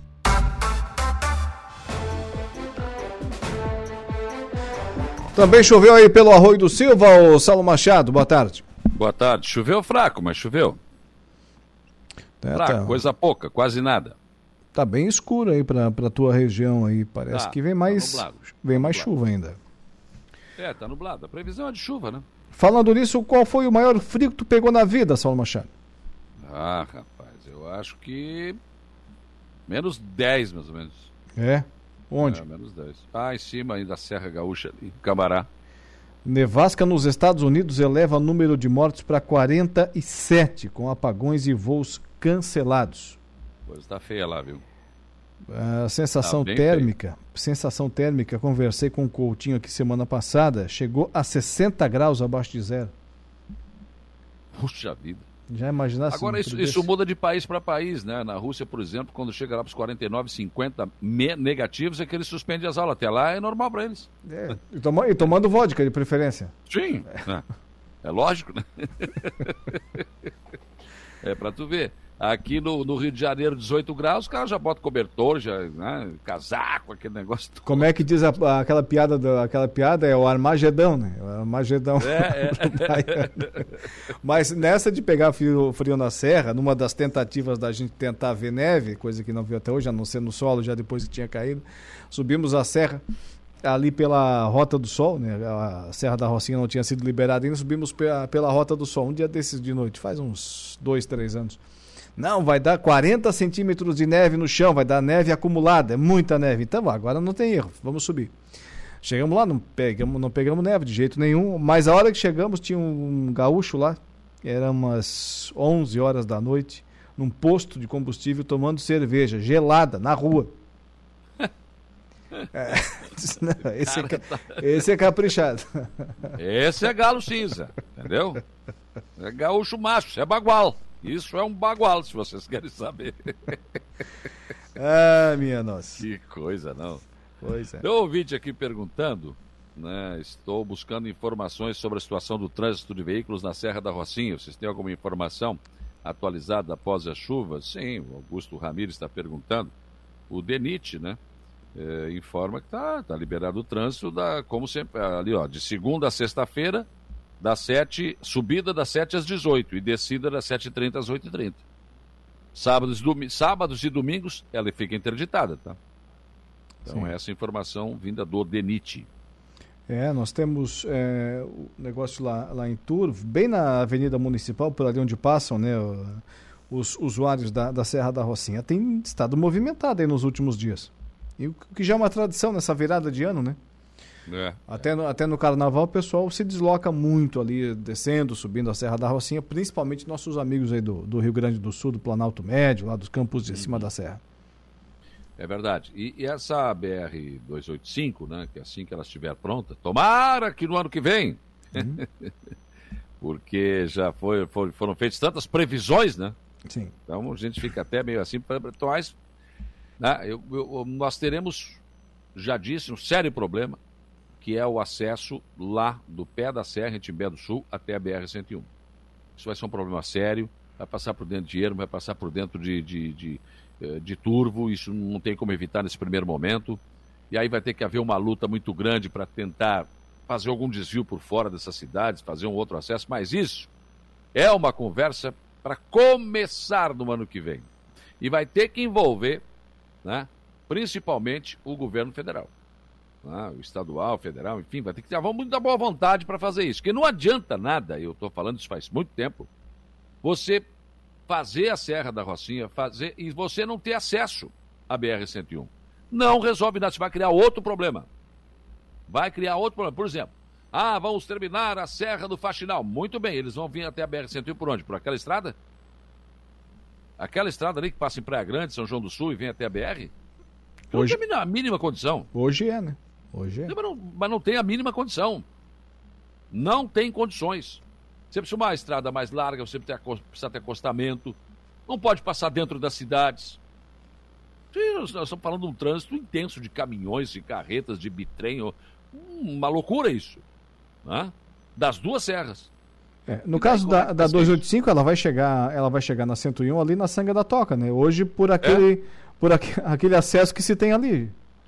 Também é outra coisa que tem que mudar, aquele acesso não vai dar também. Tá claro que aquele acesso ali não vai dar também. Então nós vamos ter que fazer outra coisa. Mas isso é a conversa para o ano que vem. Só que aí você olha o ano que vem, eu não tenho boas perspectivas com o próximo governo. Ah, mas tu é contra o Lula. Não, eu não gosto do Lula mesmo, não gosto. Eu não concordo com quase nada que a esquerda defende. Não concordo mesmo. Também não concordo com um monte de coisa que a direita defende. Mas pelos ministérios, pelo que está sendo colocado aí, eu não vejo nenhuma boa perspectiva para o Brasil. Não vejo mesmo. Não vejo mesmo. Um governo já começa propondo gastar mais do que vai arrecadar, não ter, não ter teto de gasto, é um governo irresponsável.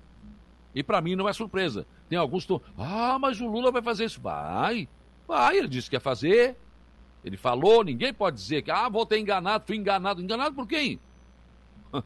Quando que o, o pessoal de esquerda cumpriu algum tipo de acordo? É complicado, eles já sabiam que isso ia acontecer. Então não dá para nutrir esperança de que no ano que vem nós tenhamos aí alguma verba do governo federal para obras. Tomara que eu esteja enganado. E se eu estiver, vou vir aqui e vou dizer, olha, realmente, me enganei. O Lula me surpreendeu positivamente. Acho difícil, mas enfim, esta possibilidade, ela existe, né? Então Agora... tomara que seja assim. Agora falando em obras, né, o, o Saulo, que está mesmo o local de Santa Catarina onde estamos precisando urgentemente, é na BR-101. Você passou por lá sexta-feira, né? Onde? Pela BR-101. Sim, mas depende de onde. onde é, a, a, grande Florianópolis ali. Não, não, não cheguei lá, não. Não, não cheguei a Garopaba, não, Ibituba. Ah, tá.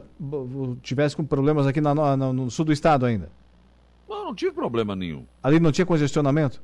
Não, estava no estacionamento do mercado, rapaz. Ah, pensei que estava no estacionamento. Pensei que estava no congestionamento. Não, não. Ah, bom. Pelas imagens, eu disse, não, tá parado no meio, tá perdido lá no meio do, do congestionamento também, né? Não, não, não, não, não. Mas ali não, o, o, tinha um trânsito pesado, sim, mas tranquilo, né? Durante o, o Natal de sexta a domingo não houve problema. O problema foi de, na madrugada desse domingo, de segunda para segunda. Sim. Porque choveu forte, continuou chovendo. Lá no norte do estado choveu e encheu ali a. a Dentro do, do túnel, né? Do túnel do boi. E daí a polícia rodoviária teve que interditar. E agora, no final da manhã, tinham, tinham liberado, depois do início da manhã, meia pista. Sim. Mas o Gregório me trouxe informação no Notícia da Hora ali das, das 10 horas que não, eles, eles se interromperam de novo. Ah, deu notícia Acho. agora aqui, 30 quilômetros de congestionamento. São coisas, para mim, desculpa, não tem, olha, com todo o estudo que tem hoje, com toda a tecnologia que tem hoje, é inadmissível que você consiga construir um túnel que enche d'água. Tem que ser muito burro. Não é possível, gente. Ou foi em nome do quê? Em nome da economia? Em nome do que que foi feito assim? Não é possível, com a tecnologia que nós temos hoje, com as opções que nós temos hoje, com o maquinário que nós temos hoje, pois a gente conseguiu fazer um túnel na BR-101 que quando tem enxurrado, quando chove demais, enche d'água. É absurdo. É inadmissível. Também acho inadmissível que ninguém sabia que essas encostas poderiam, poderiam desabar. Não é possível. Nós temos tecnologia, nós temos. Ah, a, a empresa Artérias lá do Paraná diz que não. Não, nós monitor... monitorou o quê? Cara pálida, se monitorou, não podia ter caído. Ou se monitorou, já devia ter interrompido o trânsito antes de cair a barreira. E aí nós perdemos vidas lá no Paraná.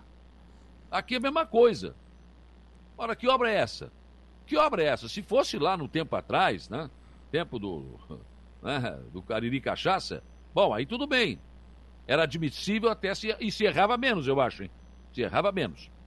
As rodovias eram feitas, a gente não via acoplamar, né? Não, a água não ficava empoçada, enfim. E hoje, é, hoje o cara está inaugurando a rodovia já tem água empoçada. Já tem problema. Né? Então, quer dizer, é uma coisa absurda o que acontece hoje. Você tem tecnologia, você tem equipamento de ponta e consegue errar. Tem alguma coisa aí que não não está fechando. É, as Eu... imagens eram impressionantes, é como se fosse uma, uma, uma cachoeira dentro do túnel. Como é que esse túnel feito agora, faz pouco tempo, faz tanto tempo assim, ah, como é que vai encher d'água, homem? Não tem como. Tinha que haver uma previsão. Olha, isso aqui pode acontecer aqui. E, não sou eu que vou dizer isso. Né? Não e, sou a, eu. É, e aí tem um detalhe, né? Ali o governo federal praticamente não pode fazer nada. O que tem que fazer é cobrar da, da empresa, porque é uma rodovia privatizada, pedagiada. Tem a concessionária que administra. Quem tem que fazer a obra é a concessionária, que ganha muito ah. dinheiro em cima disso. Ah, mas nesse país, por nada, o governo vai lá, faz, né? Nós pagamos a conta e eles continuam. E depois, e, e depois aumenta o pedágio ainda.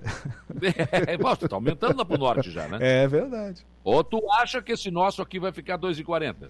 É, o aumento, segundo falaram aí, vai ser em março ou em maio. Vai ser o primeiro semestre já do ano que vem. Vai não. E hoje saiu uma informação aí que a gasolina, não sei se antes do final do ano ou na virada do ano, vai subir 50 centavos. Ué? Acabei de ler aqui agora que o Bolsonaro está tá, tá comemorando a queda do, do, do, preço da gasolina. Pois então. Pois então. Mas caiu subir. aonde? Aqui em Aranaguá continua 489. Bom, tem que dar uma... Só no Maracajá, que está 469, 67, uma coisa assim. Aqui continua 489, não baixou não.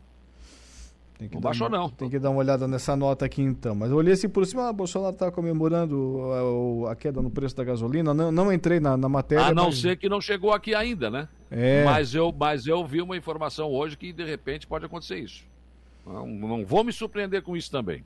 Hum. Não vou me surpreender com isso. Falando em surpreender, te causou espécie, te causou surpresa a contratação do, do Soares, do Grêmio?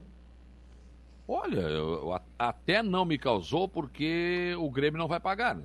O Grêmio vai pagar uma parte. É o pessoal o... do arroz lá, né? É, sabe de uma coisa? Eu sempre falo essas coisas, as pessoas ficam, ah, mas tu, tu não pode falar isso. Como assim? Eu não gostei daquela mudança que foi feita no Estatuto do Grêmio para o Romildo ficar mais, ser reeleito. Hum. Você cumpriu o mandato, um abraço, obrigado, você foi campeão da América, você tá bom, um abraço, vai embora. Abre espaço para outro. Olha só, a nova direção assumiu e já apareceram quatro empresários para investir pesado no Grêmio. O Romildo não estava investindo. Por que, que não estava investindo? Essa é a pergunta. Porque erros foram cometidos. Agora não. Tem empresários pagando. Eles vão bancar o, o, o, o esse, esse rapaz aí, o Soares, entende? Então o Grêmio vai pagar por mês 500 mil reais. 500 mil, qualquer pé de piscinela aí ganha.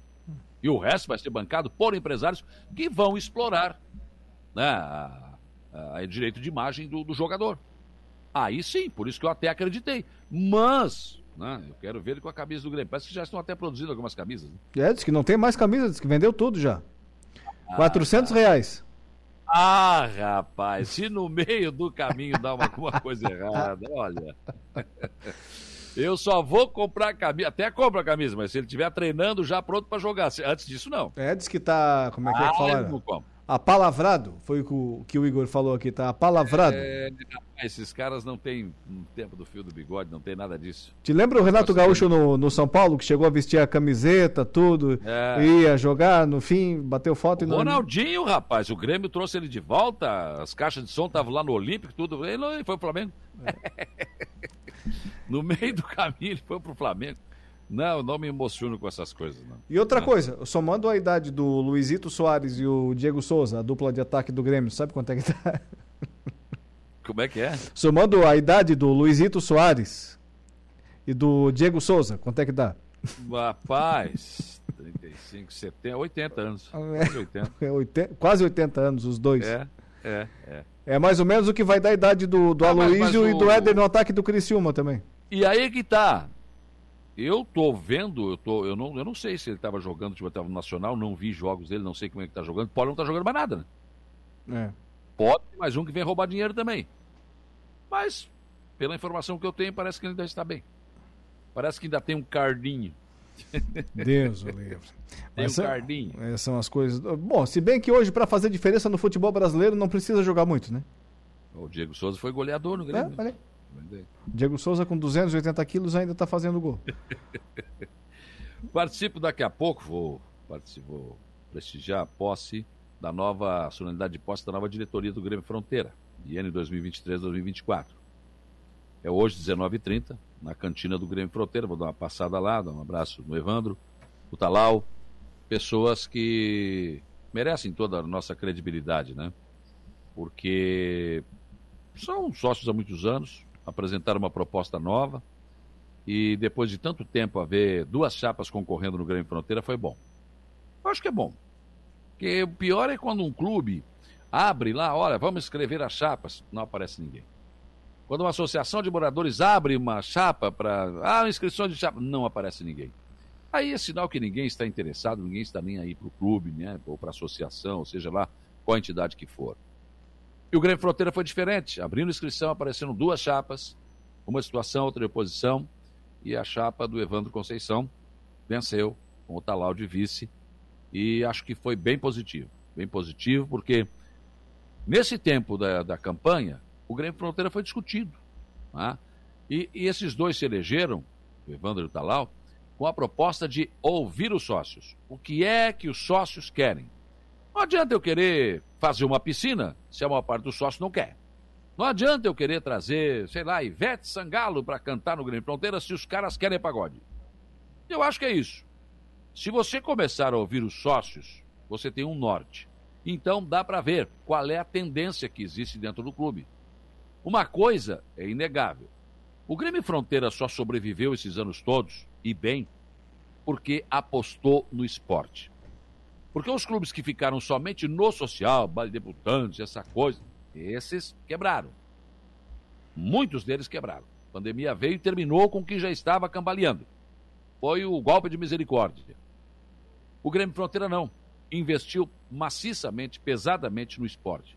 E o Evandro é um cara do esporte. O Talau é um cara do esporte. E isso vai continuar acontecendo no Grêmio Fronteira. Ainda tem espaço para mais algumas coisas no Grêmio Fronteira. Ainda há espaço para novos sócios no Grêmio Fronteira também, alguns títulos ainda. Então, é um clube que eu me lembro quando cheguei em Araranguá, aquela sede ali não estava terminada. Estava até meio que abandonada, viu? O Araranguá Esporte Clube jogava ali.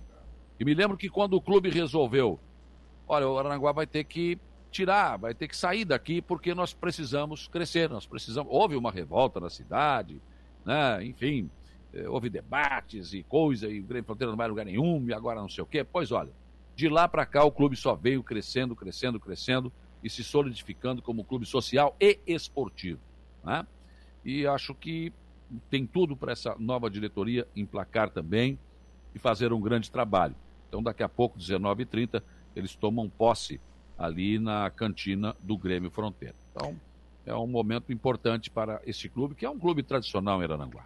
Pela posse ser numa cantina, acredito eu que não seja só posse, né? Vai ter algo mais. Não sei te dizer, não tenho essa informação. Mas, enfim, né? Na cantina é anexo ali o salão do Grêmio Fronteira. né? Certo, certo, certo. Não tem problema nenhum. E hoje pela manhã, um ouvinte me perguntou, por incrível que pareça, olha, eu vou receber aqui na minha casa alguns, umas pessoas né, que vêm de fora, e elas querem saber o seguinte, vai ter festa da virada do ano lá no, no Morro dos Conventos, ou não vai ter, enfim. Olha, eu disse o que eu sabia, ou seja, que eu não sabia nada. eu respondi o seguinte, olha, eu sei que vai ter alguma coisa, o que não sei, porque não tem programação. O Natal Verão também não tinha programação até véspera do começo. Né? Tanto que o diretor de turismo deu uma entrevista. É, vai ter uma banda, que banda? Não posso falar o nome que não saiu a licitação. Para mim, isso é um absurdo. É uma coisa inaceitável. Esse erro é gravíssimo, é inaceitável. E agora o Réveillon também. Hoje, eu posso te dizer que o Chimarruts vai tocar. Eu posso, a prefeitura não pode. Por quê? Porque o Sandrinho ouviu isso, ou alguém. Porque a Rádio Aranaguá não precisa ouvir, alguém te conta, né? Então não tem Sim. problema. A informação chega. Ah, explica de um jeito, eu dou. E pior que às vezes eles distorcem tudo. O cara meteu o pau, não sei o quê. Não tem nada disso. Tá? Então, quem conta um conto, aumenta um ponto. E quem tem maldade ou interesse, claro que vai lá e aumenta também, né? Tem, tem muita maldade nesse, nesse meio aí, né? Sabe, um, um cantinho da prefeitura ali que eu sei que tem, né? A gente sabe muito bem. Mas, enfim, o Sandrinho me liga só, uh, só para te informar. Houve realmente um atraso, vai ser feita a licitação essa semana. Tu olha só, o Réveillon é agora, né? É essa semana? É agora, né? O Réveillon, né? Domingo. Ah, não, só pra, pensei que era no outro. Não, ah, é. Mas é o Réveillon de 2022 para 2023. É, isso aí. Tá. Então ele me disse, olha, tá palavrado aí, tem que fazer a licitação, mas vai sair, enfim, eles não dão um jeito. Chimarruts e bandas locais. E vai ter queima de fogos, ele está negociando ali, talvez na rampa do parapente ali. Já conversou com o bombeiro, já conversou com a segurança, enfim, parece que tem tudo para fazer isso. E vai ter queima de fogos também lá no em Ilhas, lá em Ilhas. Mas é o Sandrinho Ramos que está tratando desse assunto. E aí eu fico pensando, né, como é que fica isso, né? Ah, eu acho que ainda é um, um flanco aberto no governo César Itano. Porque eu me lembro bem que na campanha disseram vai ter Secretaria de Turismo. Mas se é para ter Secretaria de Turismo com secretário interino, não adianta. Então é, é para não fazer. Ah, mas fizemos o DEC. Não, vai ter que ter um secretário e tem que ter alguém competente para tocar essa pasta, né? É, semana passada eu conversei aqui com a Itaionara Reco, só no, no Arroio do Silva, de locais para queimas de fogo de artifício na, no Réveillon, na virada do ano, serão quatro. Quatro pontos de, de queimas de, de, fogo de artifício no Arroio do Silva. Do Silva está com campanha na rua, já programado, já fazendo tudo, tudo certo, não tem problema, tá certo. Já tem até arrancada de caminhão, já tem a banda que vai tocar na arrancada de caminhão, É, é outra conversa. Tem secretária de turismo, tem gente trabalhando turismo todo dia. E aí eu não vou culpar o Emerson Almeida, que é o secretário de turismo interino, porque ele está no planejamento, ele está na defesa civil, ele está, enfim, ele está fazendo um homem multifunções. O que eu quero, o que eu estou cobrando do atual governo é cumprir o que, fez, o que disse na campanha. Secretaria de Turismo. Tem a secretaria, foi criada. Secretário de Turismo, com orçamento para trabalhar, para fazer um grande trabalho. É o segundo ano que está chegando à final. Faltam só mais dois. Será que o ano que vem sai? Vamos ver. Vamos ver. Tem que organizar melhor, sim, tem que fazer melhor, tem que antecipar, né? Eh, divulgar as coisas, né? Não só no Facebook, mas na imprensa, usar rádio, televisão, jornal, enfim. Né? Eu acho que isso seria muito importante. Então, é uma crítica construtiva que eu faço aqui ao governo municipal. Coloque um secretário de turismo, dê autonomia para esse secretário, uma pessoa que seja competente para fazer isso. Né? Acho que o Sandrinho Ramos, em matéria de eventos, o Sandrinho é um cara que tá, olha, trabalhou a vida inteira com isso. É músico, trabalhou com eventos, né? trabalhou com grandes estrelas. É um cara que de repente poderia ser um bom secretário de turismo. Mas aí abre um flanco na comunicação, enfim. Mas isso não é uma coisa que eu tenho que resolver, só estou sugerindo aqui. Mas que tem que ter um secretário, que tem que ter um orçamento, tem. Né? Agora, senão, senão não vai a lugar nenhum. Agora você imagina, nós aqui da, da região, de Araranguá, da região, não sabemos né, o, o, que, que tem, quais são as atrações. Por exemplo, agora para o Réveillon. Imagina uma pessoa que vem de fora, né, os, os, visitantes, os turistas. Olha, eu quero ver se passa o Réveillon em Araranguá, no Morro dos Conventos, em, seja lá onde for. Essa pessoa não, não tem nada de informação, é zero. É zero. Né? Falta para cá, falta para informação para todo todo local. E daí, o que, que a pessoa vai fazer? Vai, ah, vai para Rui de Silva, vai para Torres. É, é, é, vai, vai. Hoje pela manhã eu conversei com o vice-prefeito da Gaivota, o Jonathan, que me disse, olha, está tudo certo aqui, me deu programação, disse o que vai acontecer, enfim. O Rincão também, enfim, todos os municípios estão definidos. Araranguá, não sei. Entrevistei até lá na Reco semana passada, ela disse que tem uma boa lá para ti. Ela não falou que é pra ti, eu disse que era, porque tu gostava. Como assim? Tem, vai, todo domingo de tarde lá vai ter uma roda de, de pagode, uma roda de samba. Lá. Ah, não, já sei, já sei. Todo domingo eu já falei pra ela que domingo à tarde tá errado, tem que ser sábado à tarde. não é? Domingo o cara já tá, né, querendo parar, no final de tarde o cara tá querendo, peraí, vou me segurar que amanhã eu tenho que trabalhar. É, de, prefer, de preferência, domingo é. de tarde com uma feijoada de meio-dia, né? Oh, mas aí, Deus me livre, aí não tem, né? Aí o cara fica mesmo. No verão. Isso, uma caipirinha. O, o, o, Ulisses, o Ulisses tocando samba mil, hein? Já pensou? Ou o Coruja. Ô. tocando, tocando pagode, samba, aquele negócio, fazendo aquele show maravilhoso, espetacular. Uma feijoada e o cara tomando uma cervejinha, ela não sai mais de lá. Ô, Agora, domingo- bota aí na programação essa, ô, Itainara. É, no domingo, a partir das 5 da tarde, não, aí eu já tô, eu já não vou, eu já tô com o freio de mão puxado já, que outro dia tem São Pega às 5 da manhã, né? Daí não posso me passar, não dá? Mas é legal, é uma, é uma programação espetacular. O Arroio do Silva, que tem aí a sua quadra reformada, né, com piso tátil, com iluminação de LED, tudo bonito, pintado, arrumado, asseado para essa. Já começa, começa agora em, em janeiro as competições esportivas, né? Tanto na areia quanto ali na quadra central. E aí eu gosto muito, sabe? Eu gosto de botar uma bermudinha, chinelinho, uma camisetinha e sair. Vou lá no tem jogo no morro, vou lá no morro, comer um churrasquinho, tomar cervejinha, encontrar os amigos, a gente conversa muito. Né? No ano passado encontramos até o Boi Bandido, estava por lá, né? Tá acertando com o Criciúma, inclusive. Tá conversando com o Criciúma, Luiz. Sim, não falei agora. Ele tá, ele tá, tá indo pro Criciúma, ele e o, o Éder. Os dois, Éder. os dois É. juntos dá mais de 70 anos também, tipo o Grêmio, assim. não, acho que dá menos, dá menos um pouquinho. Mas o Luiz ainda joga muita bola. Sim. Opa, não, não, joga, joga pra Série B, dá, pro Campeonato Catarinense, eles falam. Joga muita bola ainda. E o Éder, não sei como é que tá. né? Saiu, quando saiu daqui, era um belo jogador, né? É. Espetacular. Mas aí a gente encontra essas pessoas, né? Enfim, bate um papo com os amigos, né? E vê um pouco do jogo também, vê o salão, vê o areia, é, a gente tá rodando por aí. E o verão é muito bom por isso, né? Mas eu acho que essas coisas que acontecem, né, o que aconteceram esse ano, não deve acontecer no ano que vem. A Prefeitura de Aranaguá vai se estruturar melhor para fazer um grande trabalho. O Natal Verão, por exemplo, ficou prejudicado, não, não, não, não podemos usar o calçadão, não podemos usar a Praça Central, também já falei, acho que foi um erro fazer aquilo naquele cantinho da Praça dos Filhos, poderiam, poderiam ter levado para a Cidade Alta, mas enfim, é, já foi, já foi. Mas ainda essa semana o Sandrinho vai poder ah, colocar eh, oficialmente né, o que vai acontecer no Réveillon, mas vai ter sim Réveillon no Morro dos Conventos, tá, gente? Eu sei que Chima Roots só falta assinar, mas está ali. E é um show nacional, né? E bandas locais também vão se apresentar. Hã?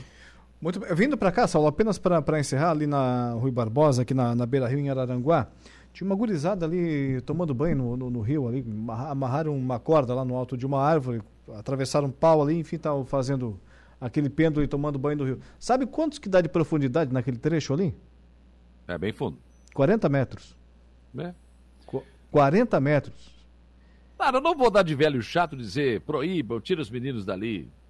Eu já fiz isso também. né? Sim! Eu não vou dar de velho chato. Não, porque absurdo. Não tem, cor- não tem corpo de bombeiro ali. Ah, mas quem tem, quem tem filho que cuide, né? quem tem filho que cuide. Mas os meninos fazem isso já há muito tempo. Aliás, eu já vi até se jogar da ponte da barranca, né? Mas eu não recomendo ninguém fazer isso. Deus livre. Que é perigoso, é. Não recomendo. Quem me contou Mas- essa foi, foi o Gica, disse que ali tem 40 metros de profundidade o rio. É, dá, porque ali é a curva, né? É o remanso, né? Ah, então. Então tá. Então, é isso. 19 horas. Vou lá agora dar um pontão no rio, então. Bota uma boia, bota uma boia, bota um. Bota, vai ter que ser um um ca- uma câmera de trator. né? Esse corpinho não afundar, vai ter que ser uma câmera de trator. Uma cada Cheia. braço. né? Cheia, mais cheia. Boa noite, Saulo. Boa noite, tchau. Brasília, 19 horas. Saulo Machado com a gente aqui na conversa do dia. O Lucas Casagrande está nas suas merecidas férias e volta em breve aí com a gente. Amanhã também estaremos de volta nesse mesmo horário. E sempre com o oferecimento de Angelone Araranguá. No Angelone é assim todo dia a dia de super promoções, super ofertas para você. E Januário Máquinas, a força, a potência que a sua terra precisa, está na linha de produção, na linha de montagens da Januário Máquinas. Ótima noite de segunda-feira e até amanhã nesse mesmo horário. O Dia em Notícia. De segunda a sexta, às quatro da tarde.